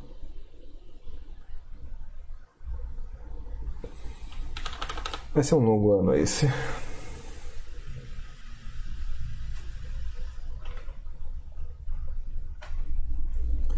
Uh, Layer, André, a rapidez da crise não colocou os FIIs CRI em uma prova de fogo real. Uma crise econômica prolongada teria sido muito mais difícil, concorda? Concordo. É, a gente ia ver a, a carteira. É que CRI, pessoal, deteriora devagar. Só que deteriora devagar significa que sim, essa deterioração pode se acumular. E mais importante de que isso seja em princípio possível, por que a gente não se concentra nos indicadores da companhia para ver se isso está acontecendo? E já me adianto. Os indicadores para acompanhar para ver se isso está acontecendo é o que? No micro, se o fundo, se o CRI é mensal, se ele está pagando amortização, é um sinal razoável de que alguma coisa, as coisas estão relativamente bem. Se nem a amortização está pagando, mau sinal. Ou nos relatórios é muito mais comum aparecer razão PMT, né? Entre, entre o que estava planejado e o que aconteceu. É um bom jeito também de acompanhar esse risco, esses riscos, essas coisas acontecendo. Então, sim, pessoal, vamos se preocupar no que dá para monitorar. E o que dá para monitorar é o CRI mensal se está pagando amortização ou não. Eu sei que isso é muito difícil para quem não mexe com automação. Para quem não mexe com automação, olhe o relatório se ele tem coisas tipo Percentual de obras tem que subir. Percentual de vendas não tem que cair. Razão PMT, preferencial acima de 100%. E não é um CRI, é, tem que calcular a razão PMT média da carteira, tá? o fundo é tão bom quanto o resultado aparente. O resultado aparente é função da média da carteira. Então, olhar um ou outro caso também é estressar à toa. Tem que fazer média aí nessa hora. Uh, Ostinato, André, qual era a sua relação com o serviço público? Gostava, odiava? A saída foi outros motivos. Ostinato, Banco do Brasil é, é, empresa privada, viu? É, tudo bem que a gente diz que é capital mista porque o dono das ações é governo, mas ele é capital, era, tinha CLT. Fiz concurso, mas eu não era 8112, eu era CLT, eu era carteira assinada. Eu saí porque eu era bom no que eu fazia, só que eu me tornei indispensável. Não era mais eu que cuidava do sistema, eu era uma pecinha do sistema. Isso me corroeu ao, ao, com o tempo. A gota d'água foi quando um bug completou 10 anos na minha mão. Um bug que eu vi acontecer na, nas, nos meses de implantação do sistema, ainda existia no sistema há 10 anos, e eu não tinha autorização dos meus chefes para corrigi-lo institucional, né? Não tinha autorização da instituição para corrigir um bug conhecido. Eu não estava muito feliz nessa época, e daí essa foi a gota d'água, né? O bug estava 10 anos na minha mão e não conseguia corrigir. Eu só fui para só que no processo de sair do banco eu fui parar na Casa Civil. Daí sim eu, eu trabalhei em serviço público, não gostei, era muito puxado inclusive. E a saída foi basicamente por isso. Eu estava cansado, 10 anos fazendo a mesma coisa, não tinha como sair do meu setor de novo, era uma peça do sistema e não o contrário. Daí o jeito foi sair, não teve jeito. Gandalf Negão, e quando o parente descobre que você investe e te pede empréstimo? Nada, é fácil, eu falo para ele, ó, eu cobro do empréstimo igual eu cobro do empréstimo mais que o banco. Mas por quê? Não. O banco pode o banco pode emprestar para um monte de gente, então ele sabe lidar com o problema de empréstimo. Eu cobro juros mensal e vou cobrar mais que o banco. Ah, mas assim eu tive empréstimo no banco. Obrigado por encerrar essa conversa. Essa conversa. É nessa hora que eu estou usando de razão e tal, mas eu estou usando de lógica mesmo, que é o seguinte: olha, eu vou cobrar mais que o banco. Só isso. Ah, mas você não ganha isso. Claro que eu ganho. Nossa, tu tá para ganhar muito dinheiro na bolsa? Dá para ganhar muito dinheiro na bolsa. Ah, e é seguro? Não, não é seguro. Toda hora cai. Daí o assunto morre de novo. Tema, dá pra, o problema dessas conversas é que ela é tão determinística que ela pode usar a seu favor a finalização da conversa.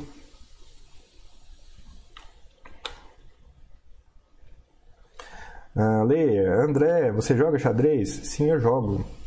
Aparentemente muito mal. Todo mundo que eu ensino me supera. Às vezes em três meses. Então eu não sou um bom jogador, possivelmente eu sou um bom professor. Pessoal, duas horas de chat. Eu abri as abas para matar coisa aqui, mas acabou tendo pergunta todo o tempo. Eu já vou começar a puxar o encerramento, porque está a dois minutos aqui. Hoje pedi, o pessoal pediu para eu encerrar no horário, porque vai ter um chat na sequência, tem que organizar, tem que fazer um monte de coisa. PJC, faz sentido analisar a rentabilidade da carteira de FIIs? Por exemplo, perder para a CDI em horizonte de 5 anos indica erro nas coisas FIIs? PJC, Tem muito sentido analisar a rentabilidade da carteira de FIIs desse jeito em particular para te incentivar a vender na baixa. Faz total sentido. Ela não só faz sentido, como justifica que você venda na baixa uma carteira. Ah, mas André, mas por quê? Eu não estou analisando na baixa. Não, mas na baixa vai ficar um mês o negócio lá piscando verde para você, ó, essa carteira indica erro na escolha de FIIs. Olha, você, você errou. Onde? Na sua carteira inteira. Um mês.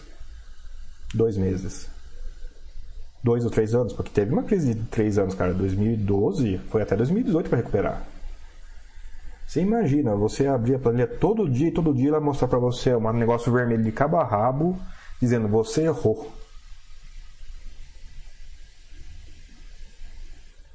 Eu acho que você vai se sentir suficientemente justificado em vender sua carteira. Porque você errou. Você não deve manter um erro.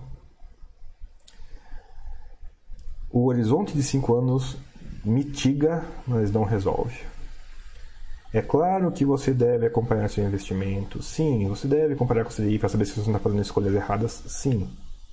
Mas é exatamente o mesmo algoritmo que garante e justifica o compra na alta.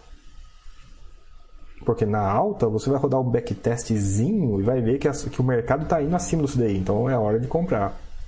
E na baixa, quando dá a crise e fica dois, três anos lá embaixo, você vai ter o mesmo algoritmo dizendo para você: você errou, você errou, você errou. Então faz todo sentido e justifica em muito vender na baixa. Faz mais sentido, PJC, você comparar a projeção que você fez quando investiu e do resultado que você teve em relação à projeção. Se você compara um negócio que faz isso com o CDI, você vai dar compra aqui e venda aqui. E eu não preciso justificar, eu posso desenhar para você e vou mostrar para você que se você qualquer coisa que você compra quando o negócio zigue-zague sobe e vende quando o negócio zigue-zague cai, quando eu digo aqui é 4 ou 5 anos subindo, 4 ou 5 anos caindo, isso é compra na alta e venda na baixa. É lindo, tem toda a intuição do mundo, justifica comprar na alta e vender na baixa. Que eu, se eu me lembro bem, é o algoritmo da pobreza e não da riqueza. Nesse sentido, para avaliar se a sua escolha foi boa ou ruim, você não compara com o CDI. Você compara com a projeção individual do ativo. O que eu esperava que ia acontecer, o que aconteceu. O CDI é uma métrica zigue-zague contra a linha reta. É o algoritmo da pobreza.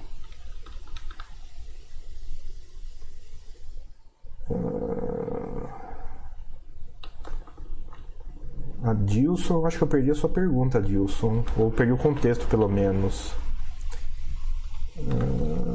Ah, não, a Dilson falando com o Camões, tá? Gandalf, nos seus desenvolvimentos você utiliza microserviços, mensageria, monolíticos ou outra coisa?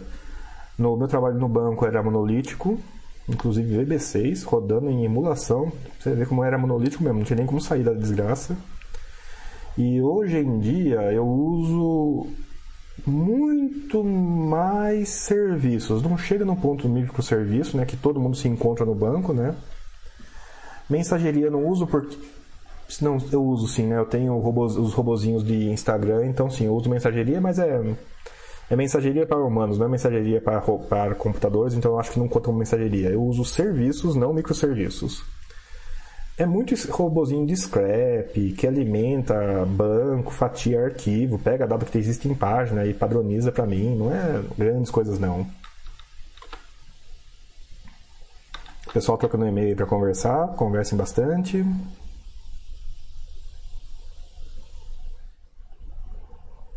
Uh, Gandalf, tem uma empresa aí de varejo que fala que está fazendo transformação digital, mas seu sistema é todo monolítico, cheio de bugs. Normal. Pessoal, chamando encerramento, já passamos muito.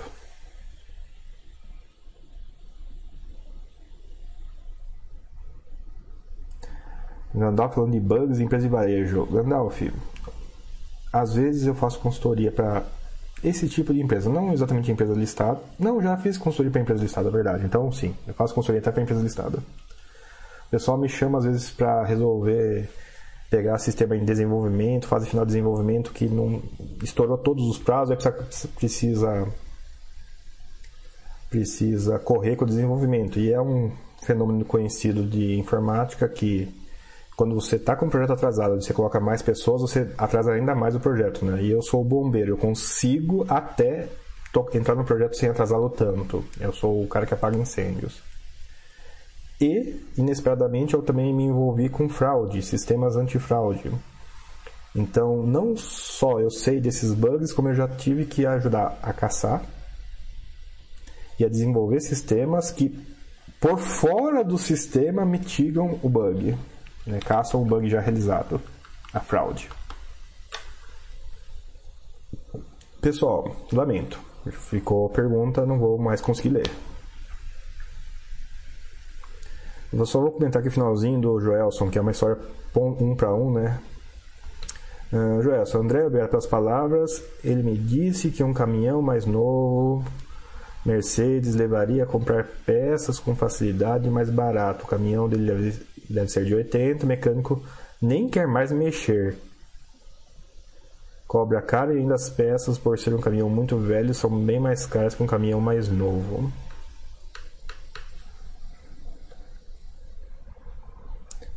Então, o...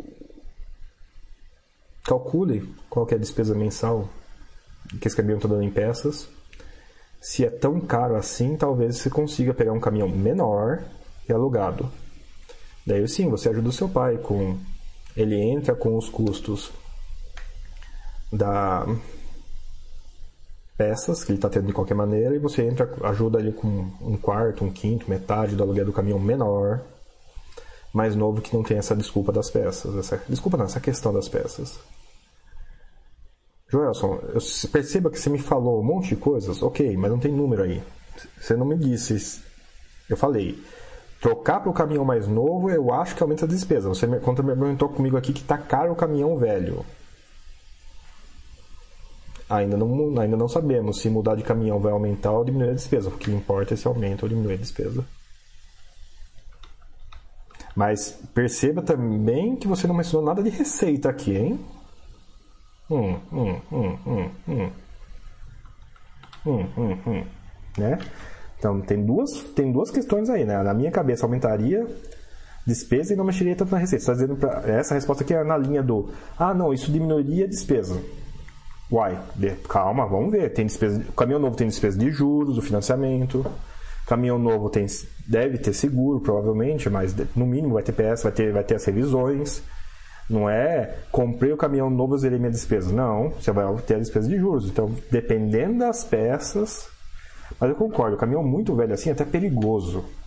E aí você não, nem, nem fala de finanças mais, você fala de o pai viver. Daí o pai viver não é discussão de finanças não entre numa roubada. Isso, nada disso ainda justificou em financeiro. Em segurança, sim, em financeiro não. Comprar um caminhão. Eu ainda insisto para que pelo menos vocês olhem a possibilidade de alugar. Ok, ele é da área, comprar faz mais sentido. Ok, ele é da área, comprar um novo menor que dê lucro e sobre dinheiro para pagar o novo menor em 4 ou 5 anos, para ali em 4 ou 5 anos vocês pegarem o menor de 4 ou 5 anos dá entrada no maior usando a mesma despesa do menor, daí mais 4 ou 5 anos. Isso é 4 5, 5 anos para facilitar. É um número apertado pra caramba. Ele é feito para dificultar a resposta ser sim. Façam a conta se vocês pagam um caminhão em 5 anos. Basicamente. Pessoal, pessoal, pessoal, encerrando o chat de fundos imobiliários aqui pela Baster.com. Hoje foi um longo chat. Desejo a todos um ótimo final de semana. Espero que vocês já estejam almoçados. Vocês me ocuparam tanto que eu nem consegui almoçar aqui ainda. Opa, tá pingando do gelo ainda aqui. Vou ter que almoçar só agora. É... Vacina tá batendo na porta. Vamos torcer que ela logo chegue mais, né? Já chegou nas cidades. Não, Olha, pessoal, nós vacinamos, estamos tendo vacinação em janeiro. Lembra quando a gente achava que não ia ter nem em dezembro? Nem em dezembro desse ano, né? Menos ainda do ano passado. Mas olha, pessoal, a vacina chegou. Está chegando. Pouco, eu sei. Quase simbólico. Quase simbólico, mas é um princípio. Para ter bastante, tem que começar a ter. Não acabou ainda essa história toda, mas agora que a vacina chegou, dá sim para ter muito mais esperança que vai circunscrever o problema esse ano. Male, male, male, tá com cara que sim, vai entrar para o ciclo normal e a gente vai não vai mais ter lotação de hospital, que evita essas restrições todas. Daí a gente volta a ter os problemas usuais. Né? A gente sai desse problema unificante para ter a nossa usual típica e contínua miride de problemas usuais. Ok, galera? É isso aí. Alimentem-se bem, porque está sendo extremamente importante nesses tempos. Dá uma boa olhada, uma boa reformada na sua reserva de emergência. Ela tem que instalar, ela foi muito importante. E, estando com saúde e estando com reserva de emergência, pessoal, bora investir. Ok, ok, ok? Abraços, galera, e até, até, até.